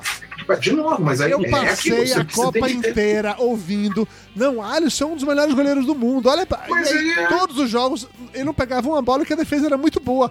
Primeira vez que a porra da bola vai no gol, ele toma gol. Vá tomar no cu, velho. Vai Mas, se fuder. mas o Alisson é um dos melhores goleiros, mas eu não Só sei não como que defender. Então é Mas isso. eu, não- eu não sei como foi o treinamento. O, o Tafarel é o treinador de goleiro da seleção. Eu não sei como foi o treinamento de goleiro, como foi feita a preparação. O Alisson é um dos melhores goleiros? É, é o que eu falei. O pessoal começou a fazer piada do Cássio e tal. Os três que o Tite levou, no, na meu entendimento, são melhores que o Cássio. São, são goleiros melhores que o Cássio. É. Só não mas sabe eu não sei como que foram treinados, como foram preparados. Não dá pra saber. A preparação de seleção é uma coisa, a preparação do clube é outra. Eu imagino que se eu sou o Tafarel como treinador do- de goleiros da seleção, pra mim o método seria muito simples. Aí você jogava a bola e gritava: sai, sai, sai que é sua! E é, é isso, cara. Se o cara não sair, você tava Uhum. errado. Vai ver por isso que o Alisson E- e pula, vamos- tá? E, va- e vamos lembrar que, que quem definia a escalação do goleiro era mais o Tafarel do que o Tite. Sério isso? Sério, sério. Quem, quem definia qual goleiro ia pro jogo, quem seria o titular, era mais o Tafarel do que o Tite. E, inclusive, a relação dos três goleiros que, que foram na lista final de convocados foi mais o Tafarel do que o Tite que definiu. Essa, essa é menos na conta do Tite e mais na conta do Tafarel. Tá bom, tá bom. Tá? Eu não falo do Tafarel, não, que ele é tetracampeão e ele tem aquela cara de Popeye que eu gosto. É, vamos falar de técnicos, então, já que a gente tá nesse, nesse ponto de Vamos falar lá, mal do. Tite? Porque aí é que tá. Tem, você tem que ter um técnico, na seleção brasileira, você tem que ter um técnico que tenha tamanho para ter uma seleção que tem Richarlison, que tem Neymar, que o que Tite não tem. O maluco lá da, da- Que eu nem sei quem é o pre- presidente da CBF atual, nem. Deve ser o único que Ah, foi é, preso. é. Porque foram tantos presos que eu não sei mais se é o É, presidente é, atual. é o, é o que escapou. É o que escapou. Ele falou que ele É só que vai resolver né? realmente em janeiro tal, não sei o que, aquele pa- papo todo. E a gente tava conversando sobre isso hoje no, no grupo, sobre quem poderia eventualmente ser técnico e se o Brasil estaria preparado ou não para ter um técnico estrangeiro. Todo mundo tá falando muito do técnico do Palmeiras, né? O Abel, que é português. Abel Ferreira. uhum. É, E aí, qual a opinião de vocês sobre isso? Como eu não acompanho o futebol nacional, caguei, faço ideia de que ninguém. Cara, Eu ia perguntar se o Tele primeiro- Santana ainda tá disponível, mas eu sei que ele já. Primeiro, primeiro tem que ver qual vai ser a, a pachecada para escolher técnico. Cada vez que fala um técnico estrangeiro no Brasil, todo mundo começa a ter ataque de pelanca, né? Todos os técnicos brasileiros têm ataque de pelancas que não, os técnicos Isso. brasileiros têm qualidade e tal. Todos eles começam a ter os ataques de pelancas deles e tal, e, e aí fica uma barulheira. E o futebol do Brasil continua essa mesma merda que não, não consegue encarar diferente nenhum time na Europa. Tá? E a seleção não consegue encarar as seleções europeias é, é de igual para igual. Então, vamos ver, vamos ver qual vai ser a pachecagem. Se tiver, se o pessoal aceitar um técnico estrangeiro, o ideal é pegar um europeu. Ideal é buscar um europeu que está acostumado a ganhar titular, que está acostumado com os sistemas europeus, está acostumado a ver como que é o futebol jogado lá. Porque, cara, aqui na América do Sul, os países da, da, da América a gente morre, a gente pode perder um ou outro jogo, mas a gente sabe jogar com esses caras, a gente sabe vencer esses caras. O problema da seleção brasileira é quando tem que encarar europeu, que não joga contra o europeu e não sabe como que os caras jogam. Muito domina os claro esquemas. Isso, ficou muito claro isso, que nas últimas Copas a gente perdeu só para gente foi Sim, porque por os nossos técnicos não têm experiência nenhuma de futebol europeu. Uhum. Os nossos técnicos têm zero experiência, zero vivência em futebol europeu como técnico. Daí eles vão lá, fazem curso, o caralho a quatro. Uma coisa é você tá na sala de aula, outra coisa é você tá em campo disputando um campeonato. E comandando um time e tendo que achar solução. Os técnicos brasileiros têm zero experiência nisso daí. Mas Então, vai passando atrás agora de um né, pra europeu. checada, supondo que é, o quem quer que seja presidente da CBF, como ele, ele é o único que não foi preso, ele tá corajoso, falou assim: olha, eu sou corajoso, eu escapei até da Polícia Federal, eu vou definir quem é a porra do técnico nessa merda aqui. Quem deveria ser o técnico, na opinião de vocês? Eu acho que o nome do, do Carlo Ancelotti, que estão divulgando agora, seria um bom nome. Quem? Carlos o quê? Carlo Ancelotti. Italiano, foi campeão da, da Champions, foi campeão, treinador, treinou seleção italiana. Ele O cara tem um puta bom currículo. Tá Ele tá no Real Madrid. Ele tá no Real Madrid. Pô, falando do Real Madrid? Não, mas Foda. é, isso que eu ia falar, vai, vai conseguir tirar.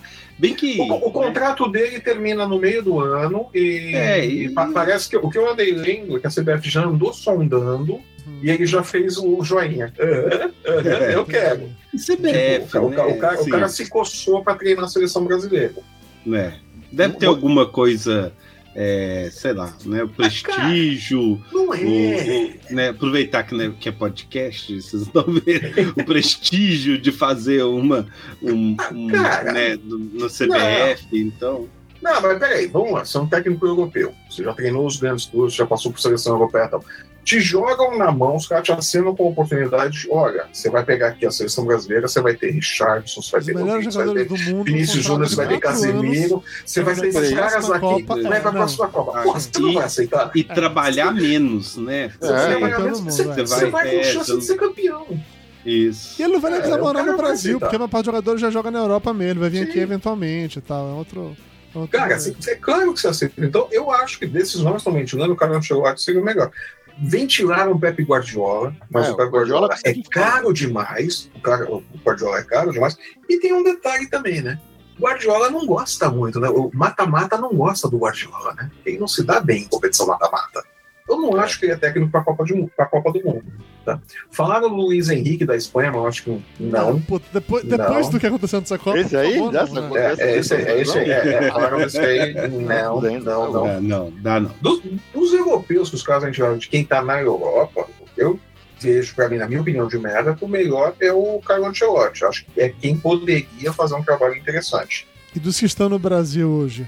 Dos Seja, que estão no seja Brasil, se tiver brasileiros ou escolher- europeus que estão aqui, tanto Tá, faz. então, se, se eu tivesse que escolher um estrangeiro que tá no Brasil, eu escolheria o Abel. É o mais bem sucedido, é o, tá- é o- é o mais bem sucedido. Então. Se eu tivesse que escolher um brasileiro, tem que ser um técnico brasileiro de qualquer jeito, e tal, eu já faria uma aposta arriscada. Eu, eu iria pro Fernando Diniz. Pelo menos é um cara que tem ideias um pouco diferentes. Fernando Diniz tá E o- onde? Qual time? Tá no Fluminense. Tá no Fluminense. Tá. O Fernando Diniz não ganhou porra nenhuma, não ganhou título nenhum. Os times dele sempre naufragam na metade dos campeonatos e tal. Mas ele é um cara que tem coragem de tentar coisas diferentes, de colocar os jogadores fazerem coisas diferentes, de mudar o, o time no meio do jogo. Ele não tem apego. Exato. Ele, ele é o oposto do Tite, é o oposto dos técnicos brasileiros que a gente tem então. Então, se é para tentar alguma coisa, eu tentaria algo diferente. Colocaria o Fernando Diniz. Porque as outras opções que o pessoal fala é, é mantém o Tite para levar esses caras. Porque é Renato Gaúcho, Uau. Renato Gaúcho Não, não entende porra nenhuma de, de tática. Renato Gaúcho é boleiro de vestiário. Sério que tá Ah, sendo. Sério, sério, sério. Nossa. sério. Renato, Renato Gaúcho não entende nada. O Renato Gaúcho sabe controlar o grupo. Ah, é um leva o Daniel Mano Alves. Menezes de novo, que era aquele que todo mundo queria. Mano, Mano Menezes é um Tite. Mano Menezes é um Tite piorado. Pior. Né? Ele é um Tite piorado. Dorival Júnior. Ah, porque o Dorival Júnior ganhou Libertadores, ganhou Copa do Brasil com o Flamengo. Pô, com aquele Flamengo até o Felipe é campeão. Mas, cara, Se era pra ganhar, levasse o Gabigol então, porra. É, mas sabe, meu, é- é- são caras que não têm perfil. Então, dos perfis dos técnicos que estão trabalhando no Brasil hoje, se é pra tentar, eu tentaria algo diferente. Vai o Fernando Diniz. Tem gente que diria que o Rogério Senna, mas o Rogério Senna, o ego do Rogério Senna não deixa Não, ele ser um bom Não, técnico. não, não. Então, eu iria Fernando, mas o Fernando Diniz é uma aposta, ele pode despirocar, o time pode perder a mão assim muito rapidamente, né?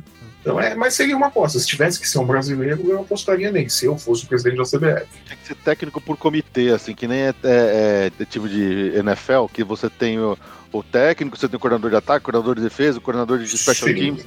É que eles tinham que fazer um negócio desse nível, assim, cara. Tinha que ser uma galera. Mas, mas- mas então, mas então na- na- na- os times europeus, eles têm uma estrutura parecida com isso. Eles têm um técnico. de- O Tite tinha isso no Corinthians. O Carilli era técnico de defesa do Tite. É. Quem treinava a defesa do Corinthians era o Carilli. Depois que ele saiu, cara, ele ficou, o time não mudou nada. A parte da O time não mudou nada.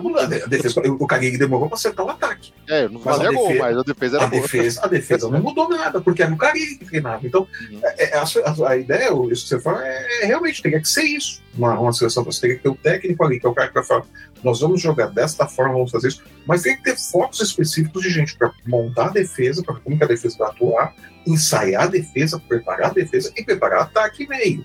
Pra coisa funcionar e depois fazer os coletivos ali todo mundo junto, pra coisa andar. Quem tava Eu no não cargo modernizava. antes do Tite foi o Mano Menezes, eu não me lembro. Quem que tava no cargo antes do Tite? Felipão? Não, era o Dunga, era o Dunga. Era o Dunga, Não, não, o você tá confundindo. Não. Dunga foi em 2010, porra. O Aí Dunga Filipão foi em estava 2014. Dunga assume depois da. da- Não, O Dunga Flávio. ass- O Dunga tava na Copa 2010, Flávio. Ele era o técnico de 2010. É Mas verdade. ele volta. O Dunga volta. O Dunga voltou Dunga depois da volta, Copa o 2014. O Tite assume Voltou. a seleção no lugar do Dunga, porque a seleção estava correndo o risco de não se classificar para a Copa de 2018. O Tite assume a seleção em 2016. É O. Dunga no lugar do Dunga. O Dunga tinha voltado, a campanha dele era uma merda. O Brasil estava em quinto, sexto lugar na classificação. Nossa, aí. o Tite entra, aí o Tite entra e emenda e faz, faz invicto todo o restante da, da- da- Da eliminatória. classifica acho que em primeiro, consegue levar o Brasil para classificar em primeiro, Uhum. aí vai com uma campanha assim, fudidaça pra, pra Rússia. Copa do Mundo, ponto corrido. O Tite ia ganhar essa porra fácil. Sim, aí, aí vai assim com uma campanha assim, eliminatórias fudidaça é pra, meio que isso, né? Eliminatórias é, É, meio que. É jogo de corrido, ida e volta, ida e volta. É jogo de ida e volta. Né? E ele foi com uma campanha super positiva para a Rússia. Depois de dois anos jogados fora com o Dunga, ele acha um time ali e vai com, com uma estrutura e se fode em 2018. Aí, em 2022, que ele teve o ciclo Quatro todo, anos. montou tudo, foi a mesma coisa. Foi implacável na- nas eliminatórias, implacável nos amistosos e fracassou na Copa porque É, é a primeira vez, assim, que, que que eu me recordo. Não, primeiro não, vai a segunda. A primeira é Tele Santana.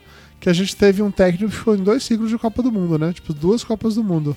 Sim, Foi, foi Tele se- 86. seguidos, seguidos, Sim, sim, que seguidos, teve, que teve mais um Barreira. não sei. E o Filipão também, eu tô ligado. Mas Também. seguidos, e o Zagallo. é, mas de novo, né? Seguidos. É, não, Seguido foi só o Tite e o Tele. É. Porque normalmente quando acaba esse ciclo de Copa do Mundo, o Brasil perde, então roda, ou o Brasil ganha e a pessoa sai É. pra ganhar milhões na Europa, uma coisa assim. Mas esse negócio de, de achar o, o técnico. Eu- eu acho- nome, eu é acho difícil que- você ter uma. Você ter Eu- um, um consenso. Porque sempre. Você tem técnicos que tiveram passagens excelentes por alguns clubes, aí de repente no outro clube ele vai lá e faz- só faz merda. Por exemplo, sei lá, um, nome que veio aqui de um cara que eu lembro de ter feito um bom trabalho em alguns clubes e depois outro só fez, por exemplo, quando veio pro Corinthians só fez merda, foi o Wagner Mancini. Então, acho que, eu acho que é um nome interessante também, mas. Então, é eu, acho, eu, acho, eu acho o Mancini muito limitado também. É, Eu acho, eu acho o Mancini é, é assim. é- O É. problema desses caras é que eles, eles são muito limitadinhos. Eles, são. Cara, como é que- eles são provincianos. Eles são provincianos. Isso, É, é- isso. é você, é você pegar, tirar o. o, o, Mas você sujeito- tá na América. sem, sem, sem, né? sem, sem É, querer então. ser depreciativo, tá, mas é só para dar um exemplo. É você pegar aquele matuto do, do, interior, o cara que tá ali na roça o dia inteiro, tirar ele da roça e jogar ele no meio de Times Square. É, é isso, é você está fazendo isso. Você pega um Wagner Mancini e bota numa seleção brasileira para disputar uma Copa do Mundo, você pegou o matuto da roça e jogou ele na Times Square. Pô, te fode aí, nego. é, Ele não tem estrutura para isso. Não é que é, é um problema. Ele não tem estrutura para isso. Ele não tem bagagem para fazer isso, para se virar nesse lugar. Eu, eu entendo assim. Então, você pegar o Mancini, é, Dorival, é, Ah. é, é, Mano, esses caras é tudo a mesma coisa. Eles não têm vivência lá fora. Eles não têm vivência de Champions. Eles não têm vivência de, de lidar com os campeonatos mais difíceis do mundo. Né? Eles não, não sabem jogar contra esses times. O Carlos Silva tá É. perguntando aqui se seria legal trazer um argentino pro técnico como o Sampaoli. Qual a opinião de vocês sobre o técnico Sampaoli? pro- Cara, o, o São Paulo é o ponto do ponto de interrogação. Ele fez um trabalho fodido no Chile, na seleção do Chile, fez um trabalho maravilhoso, fez uma merda na seleção argentina, não controlou o grupo, ele não, ele não de novo, ele não tinha tamanho para comandar uma seleção que tinha Messi, que tinha Mascherano, ele nunca teve o controle da seleção, ele não teve tamanho para cuidar da seleção. Aí veio aqui pro Santos, fez um trabalho muito decente no Santos, fez um trabalho muito decente no, no Atlético Mineiro, e tá, acho que na Espanha, ou na França agora ainda. Não sei, não- eu não vi muita coisa do trabalho dele. Tá? Ele é, o, o, o São Paulo é uma caixinha de surpresa. Ele é um bom técnico, eu acho ele um bom técnico, mas pode acontecer qualquer coisa com a seleção na mão dele. A gente só vai descobrir Pode ser quem vai Chile. ser- Pode ser Chile ou pode ser Argentina. quem vai ser de fato em janeiro. É, mais um ponto que realmente é importante, ficou claro, e eu entendi isso por conversas do Flávio, que de novo é nosso especialista, né? Que nesse último ciclo do, do Tite foram 40 milhões de amistosos e nenhum com seleção europeia. Então foi com seleção da América do Sul, foi com seleção da América do Norte, seleção africana, seleção da Ásia, mas nenhum europeu. europeu não pega. E aí é Tá, difícil, de fato. verdade então quer que entre, verdade. que ele faça um, um, um tour pela Europa no mínimo pra gente tomar porrada por lá. Tá, a verdade seja dita, o... isso não tem detalhes, isso é coisa que eu li ou nas imprensa e tudo mais. Tá. O contrato é, da empresa que gere os amistosos da seleção brasileira e tal, não ajuda essa coisa de marcar amistosos com os times europeus. Uhum. Tá? Este contrato ele termina, acho que agora no meio de 2023. Tá? Ou termina agora no final do ano. Não, O não sei é quando. vender esses amistosos e ganhar Exatamente, é, é o, é o contrato, os caras compram. Que é o contrato que a, que a CBF tinha com a Nike. A Nike Uhum. geria os amistosos, geria os amistosos da, da seleção por 10 anos. Ah, é? Tá, e o Brasil só fazia jogo merda. Entendi. Né? Volta e meia o Brasil joga. O Brasil botou a seleção brasileira para jogar contra clube, a Nike. Né? Então, você vê o, nível. Tá? Aí veio uma outra empresa tá? também ficar uma decisão amistosa os membros e tal. É, é, tem uma questão da, da, da Copa das Nações, da, da, Europa, acho que é a Liga das Nações, Copa das Nações, não lembro o nome, então, as seleções disputam, é como se fosse uma Copa do Mundo deles ali, mas vamos com a nossa Copa América, exato, com a nossa Copa América, mas a coisa é um pouquinho maior ali, e, e mais organizada. Então, isso atrapalha um pouco, marcar amistosos, porque eles têm as eliminatórias e tem essa, essa Copa ali, então isso dificulta um pouco, mas existem datas FIFA, dá para organizar, dá para fazer acontecerem esses amistosos também, dá para achar espaço ali e marcar agenda, criar torneios, algumas coisas assim. É, depende muito do, de quem vai gerenciar isso daí agora, mas é inegável. A seleção brasileira precisa jogar com times europeus. Aquela Copa das Confederações que o Brasil ganhava direto, ainda existe isso ou não existe mais? Ela existe, ela existe. Ela existe. É que o Brasil não tá ganhando mais nada, então ele não é convidado mais na chamada. Ah, é porque era que a gente era tipo primeiro e segundo lugar de cada É, é, você tem que né? ter as posições ali. É que nem a Copa. a- a- que ganhou a Copa América, ganhou a Eurocopa, que ganhou a Copa da É. quê. Ah, Exato. Aí, aí os, os caras vão e, e levam Ah, entendi, entendi. tá, da- nas confederações. O Brasil não tá ganhando nada, não, não vai. Boa. Né? Justo. Mas a Copa das Confederações também, normalmente você pega o quê? Um europeu, dois europeus, Mas né? pra, Pra, jogar. pra ter um Sim. europeu façado, é muito É, mais pra isso. é. né? Não, sim, mas pra ter um europeu, acho que o Brasil fez um amistoso com a Croácia antes dessa Copa. Puta, que E ganhou. Aprendeu pra caralho nesse E amistoso ganhou. Dizer, É, é meio caralho. Um amistoso só não resolve. Sim, sim. Você tem que ir lá, porque nesse amistoso com a Croácia, o Brasil ganhou, se não me engano. Uhum. Tá? Então, é, é relativo. É que tem que jogar, tem que ser uma coisa constante. O Brasil não joga. São, pega eu- os times que o Tite enfrentou e só pegou galinha morta. Sim. O time mais perigoso, os times mais perigosos que ele enfrentou são os daqui da América do Sul. Argentina, Colômbia, Uruguai. Que não são, que tirando a Argentina, não são tudo isso. Sim, Tanto que todo mundo caiu fora, só ficou a É. Argentina lá. verdade. Né? Justo. Então é isso. Então eu entendo que tem que ser um técnico, o cara tem que ter bagagem lá de fora. Pode ser argentino, que trabalhou na Itália, na Inglaterra, pode ser inglês, pode ser italiano, pode ser espanhol, mas tem que ser um cara que tenha rodado O, lá fora. o Leandro Souza tá brincando aqui no chat, dizendo que o próximo técnico já teria que ser escolhido com votos impressos e auditáveis. E aí me Eu também ocorreu. Você já pensou se tivesse eleição, tipo assim, como se fosse uma eleição pra presidente, eleição pra técnico da seleção brasileira? Nossa, a merda que não ia ser um negócio desse. Puta, cara, eu ia, ia ganhar Felipão, ia ser uma... Não, Você tá não, louco, né? Por isso que eu digo, democracia não funciona. não, em, em em certos momentos não, não, não. Vamos- Vamos fazer uma coisa ditatorial. O problema é quem é que vai escolher, né? Esse pessoal aí também de, É, de CBF, de comitê de CBF, escambar 4 que vai decidir também, sei lá quais que são os critérios, né? justo, justo. Então tá bom. Podemos avançar pra fase final? Você quer falar mais alguma coisa relacionada com esse jogo com técnico? Não aguento mais falar essa bosta. Vamos esquecer essa porra. Calma, acaba essa semana, Felipe. Acaba Tá, essa acabou. semana. Eu, eu tive uma semana, eu tive uma semana tão filha da puta É a semana última passada. Eu tava tão ruim. Aí eu- tudo que eu queria precisava era uma sexta-feira com o Brasil ganhando.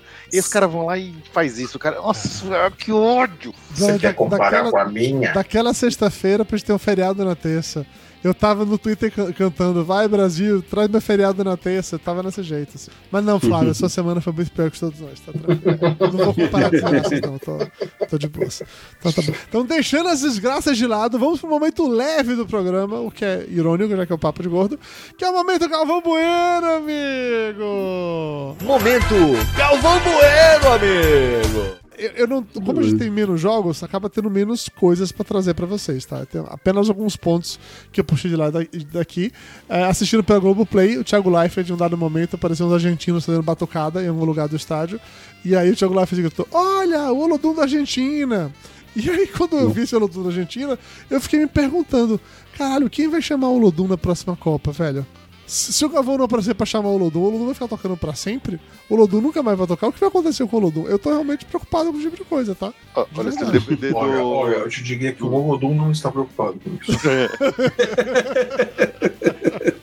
Esse DPD do Luiz Roberto lá que tá louco pra roubar o bordão de todos os outros narradores esportivos, ele vai roubar e vai chamar o Lodum, porque tá foda ali, viu? Tem esse ponto que a gente pode chegar. Pera aí, que- pera aí que a gente chega nele. Pera só um pouco aí. Para, para, para, É. para. Tem mais um do Thiago Leifert que na hora do gol da Holanda, é, fazendo uma, uma piada com, com o técnico, ele mandou: Ah, é o Vangalzinho Gaúcho. Essa, essa, foi, essa foi bem bolar, foi boa.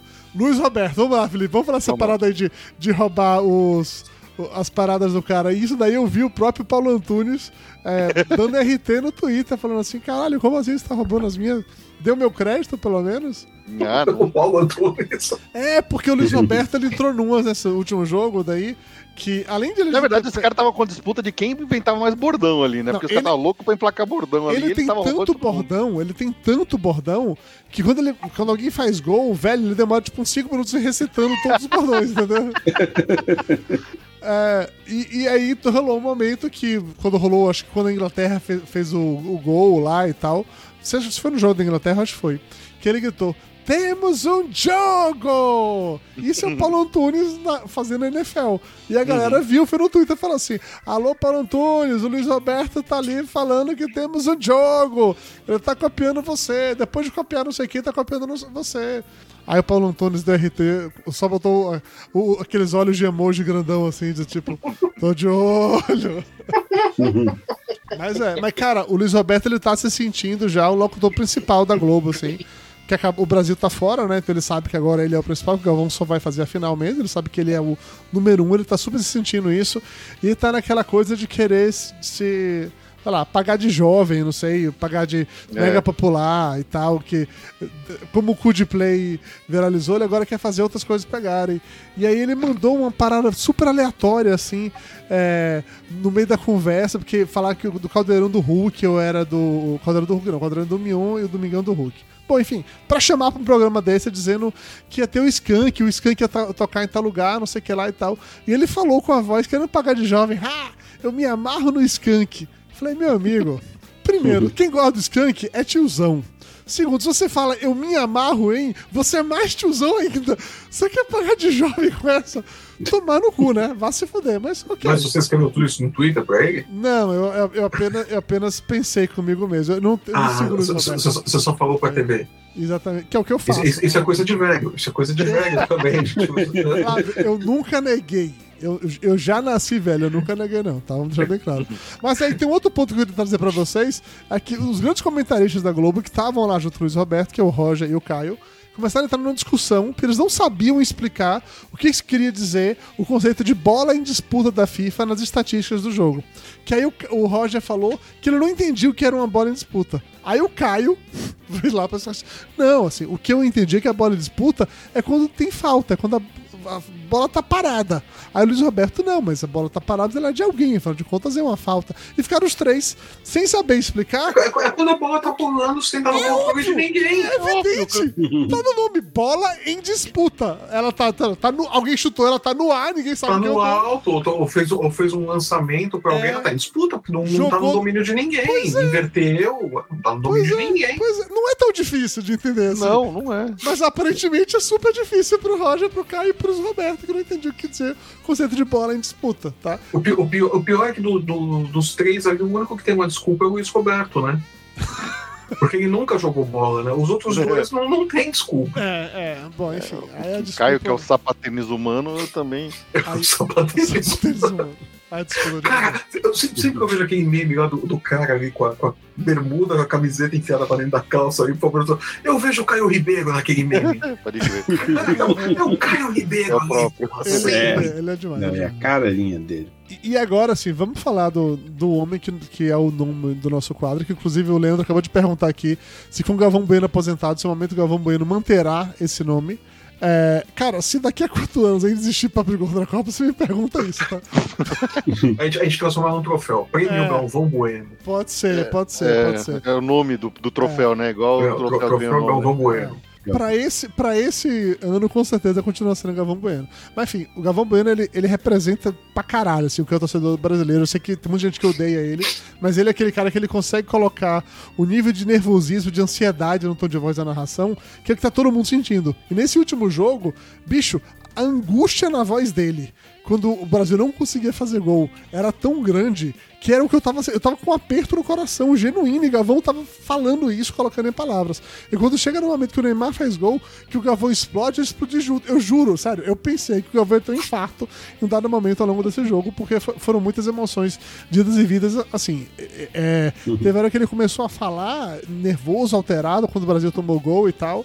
É, depois disso, ele brigando pra caralho, que, que a defesa, não sei o que. O Rodrigo tava na lateral direita, começou a falar as, as paradas assim, e você percebia. Sabe quando você. Você não tava vendo porque ele tava só com áudio. Mas sabe quando você vê aquela veia saltada na testa? Eu tenho certeza que o Galvão tava com aquela veia saltada na testa, assim. Então isso foi, foi realmente bem, bem difícil de, de assistir. Mas de qualquer maneira, é, foi muito bonito a, a despedida do Galvão Bueno, pra, porque aí ele vai fazer a, a final, né? Mas ele se despediu de verdade da, da Copa do Mundo, né? Seleção brasileira. E ele falou que, que primeiro quis deixar claro que ele não é o azarado, que não é porque essa é a última Copa dele, que ele viu o Brasil ser campeão duas vezes, viu o Brasil para três finais, e é verdade, ele realmente viu, ele tava lá, então que ele não é azarado, quis deixar isso logo.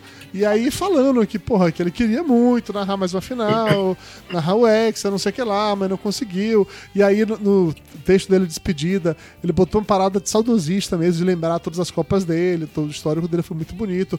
Botou uma crítica política gostosa no meio, assim, batendo em bolsonaristas de uma maneira meio que disfarçada no rolê, assim. E eu vou te falar que eu fiquei com o coração apertado de imaginar que se, quando o Brasil ganhar o X daqui a quatro anos, já que a gente já estabeleceu, né? 24 anos nos Estados Unidos, são Sim, padrões.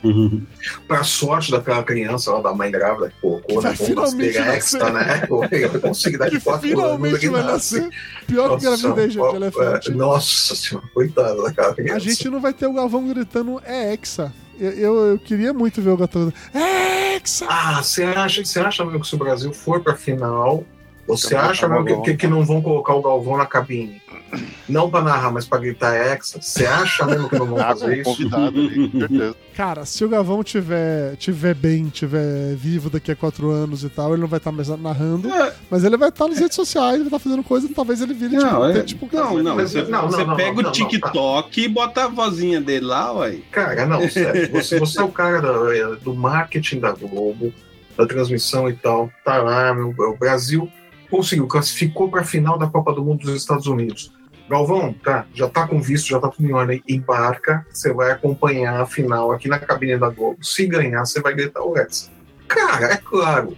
Qualquer, o, o- o mais burro dos caras de marketing faria, deixaria Eu isso engatilhado. você, eu concordo com você. Se o Luiz Roberto for número um ele tiver poderoso o suficiente pra, pra querer barrar essa ideia, eu já não sei, mas eu concordo.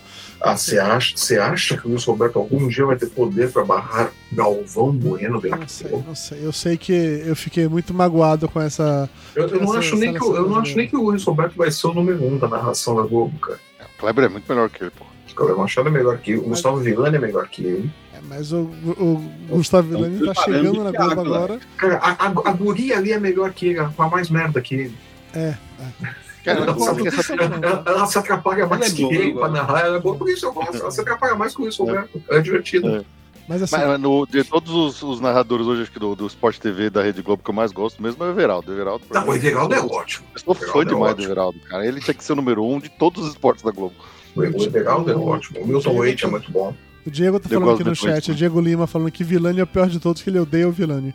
Eu, eu não tinha nada contra o Villani, até que eu vi ele ao vivo na, naquele central da Copa e vi que ele usa aquelas calças pescador que tem uns 5 dedos de espaço entre onde acaba a calça e começa o tênis sem meia. Aí eu peguei ranço na hora. Peguei ranço na hora. Não tinha nada contra. Naquela cena ali eu falei, puta, fodeu. Aí não tem condição nenhuma de gostar da pessoa dessa, não. Aí pra mim já deu. Enfim.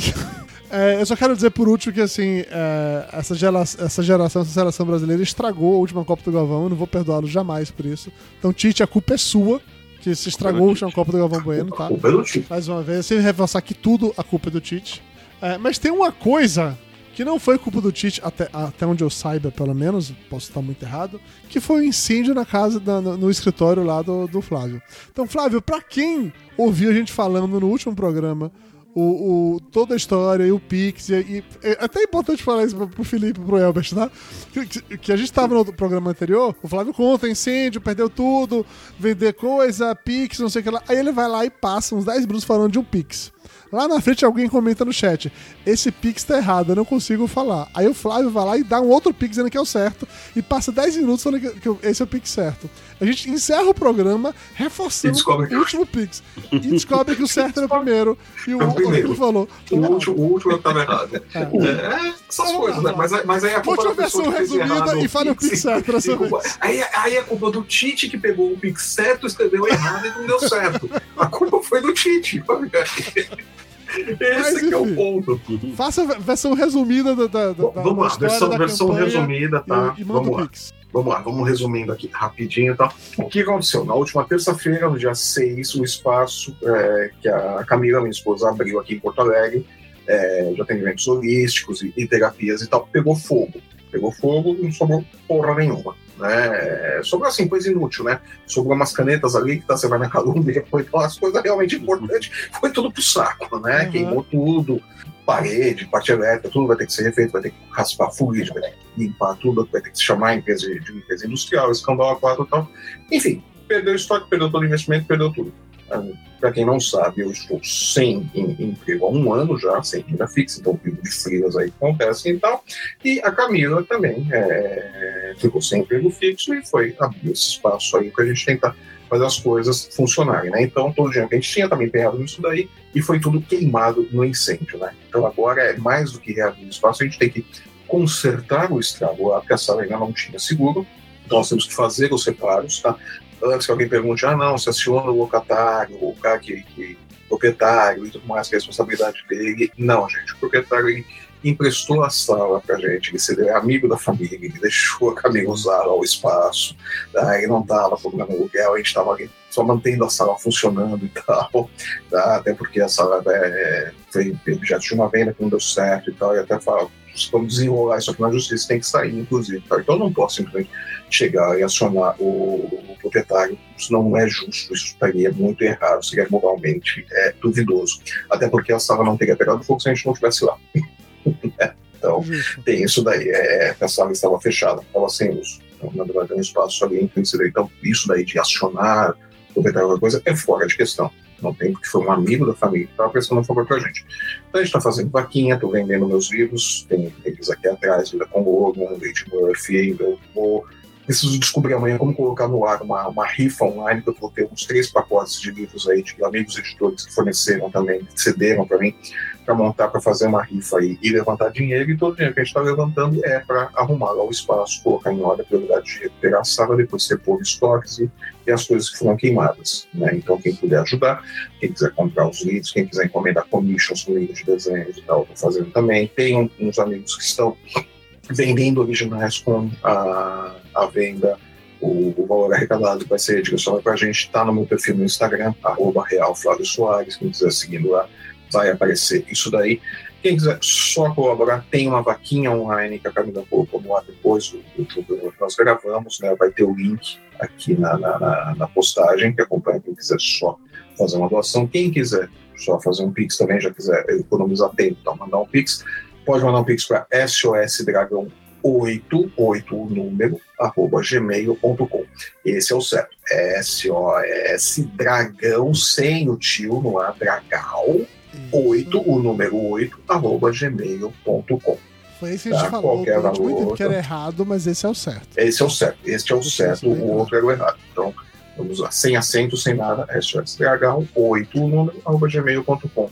Daí, quem quiser comprar livros e tal, é, eu tô com alguns da tortura também, manda uma DM pra mim, é, é, que a gente conversa e tal, quem quiser dar de presente, né, comprando agora, acho que ainda chega a tempo do Natal também, então É, tem, tem arroba- tudo isso aí. É Real Flávio Soares no. no- Arroba no Instagram, o Real Flávio Soares, me segue lá e pede tal, pra gente é, é, recolocar o espaço em, em pé ali de novo, voltar a, a- a atender a normalidade da vida.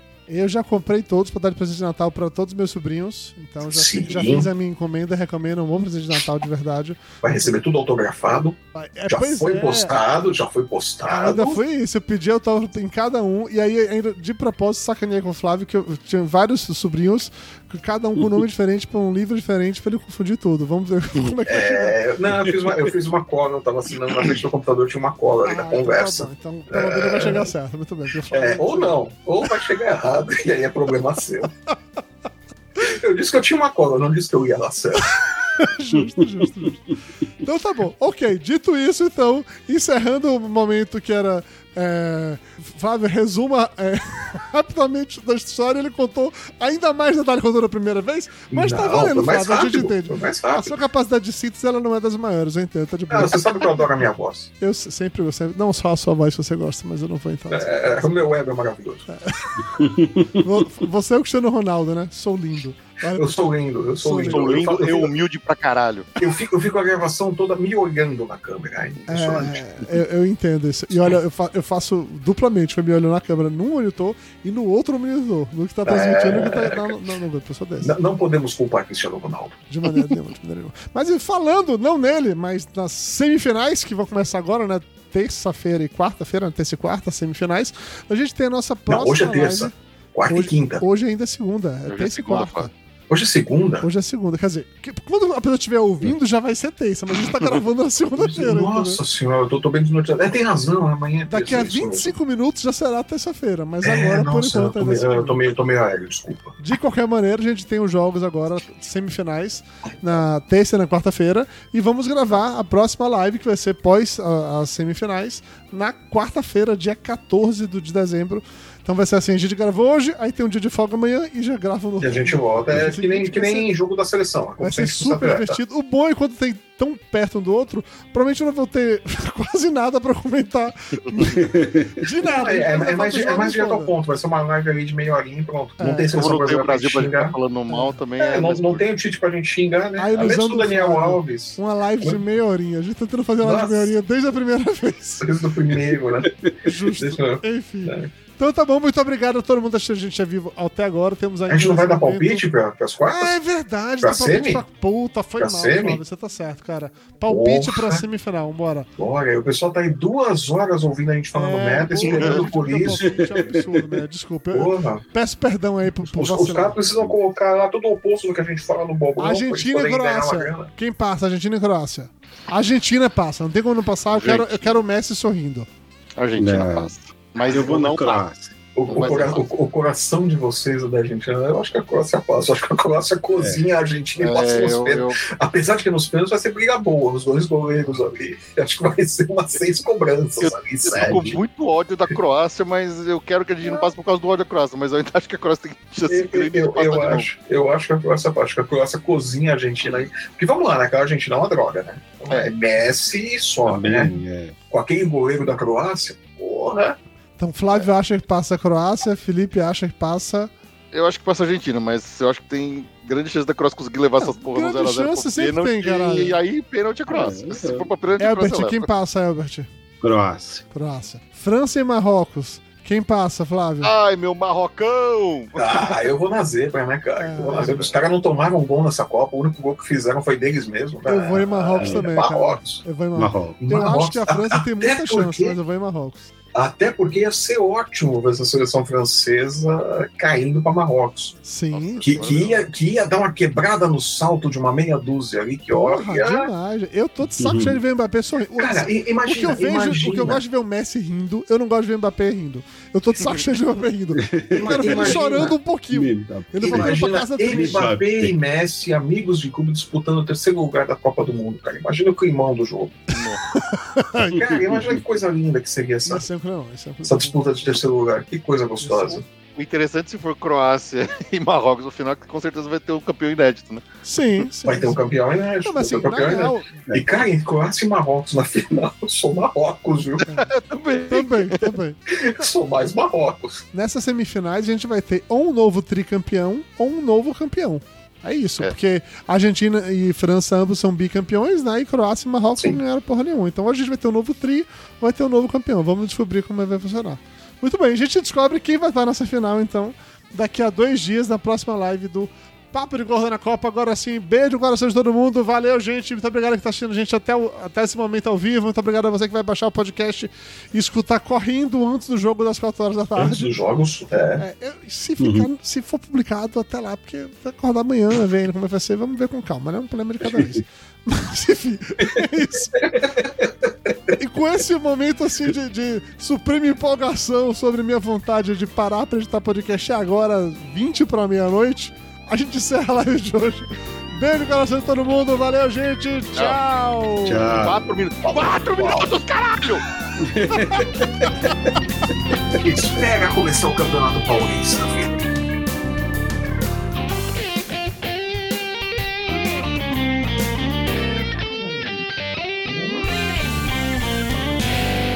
Papo de Gordo.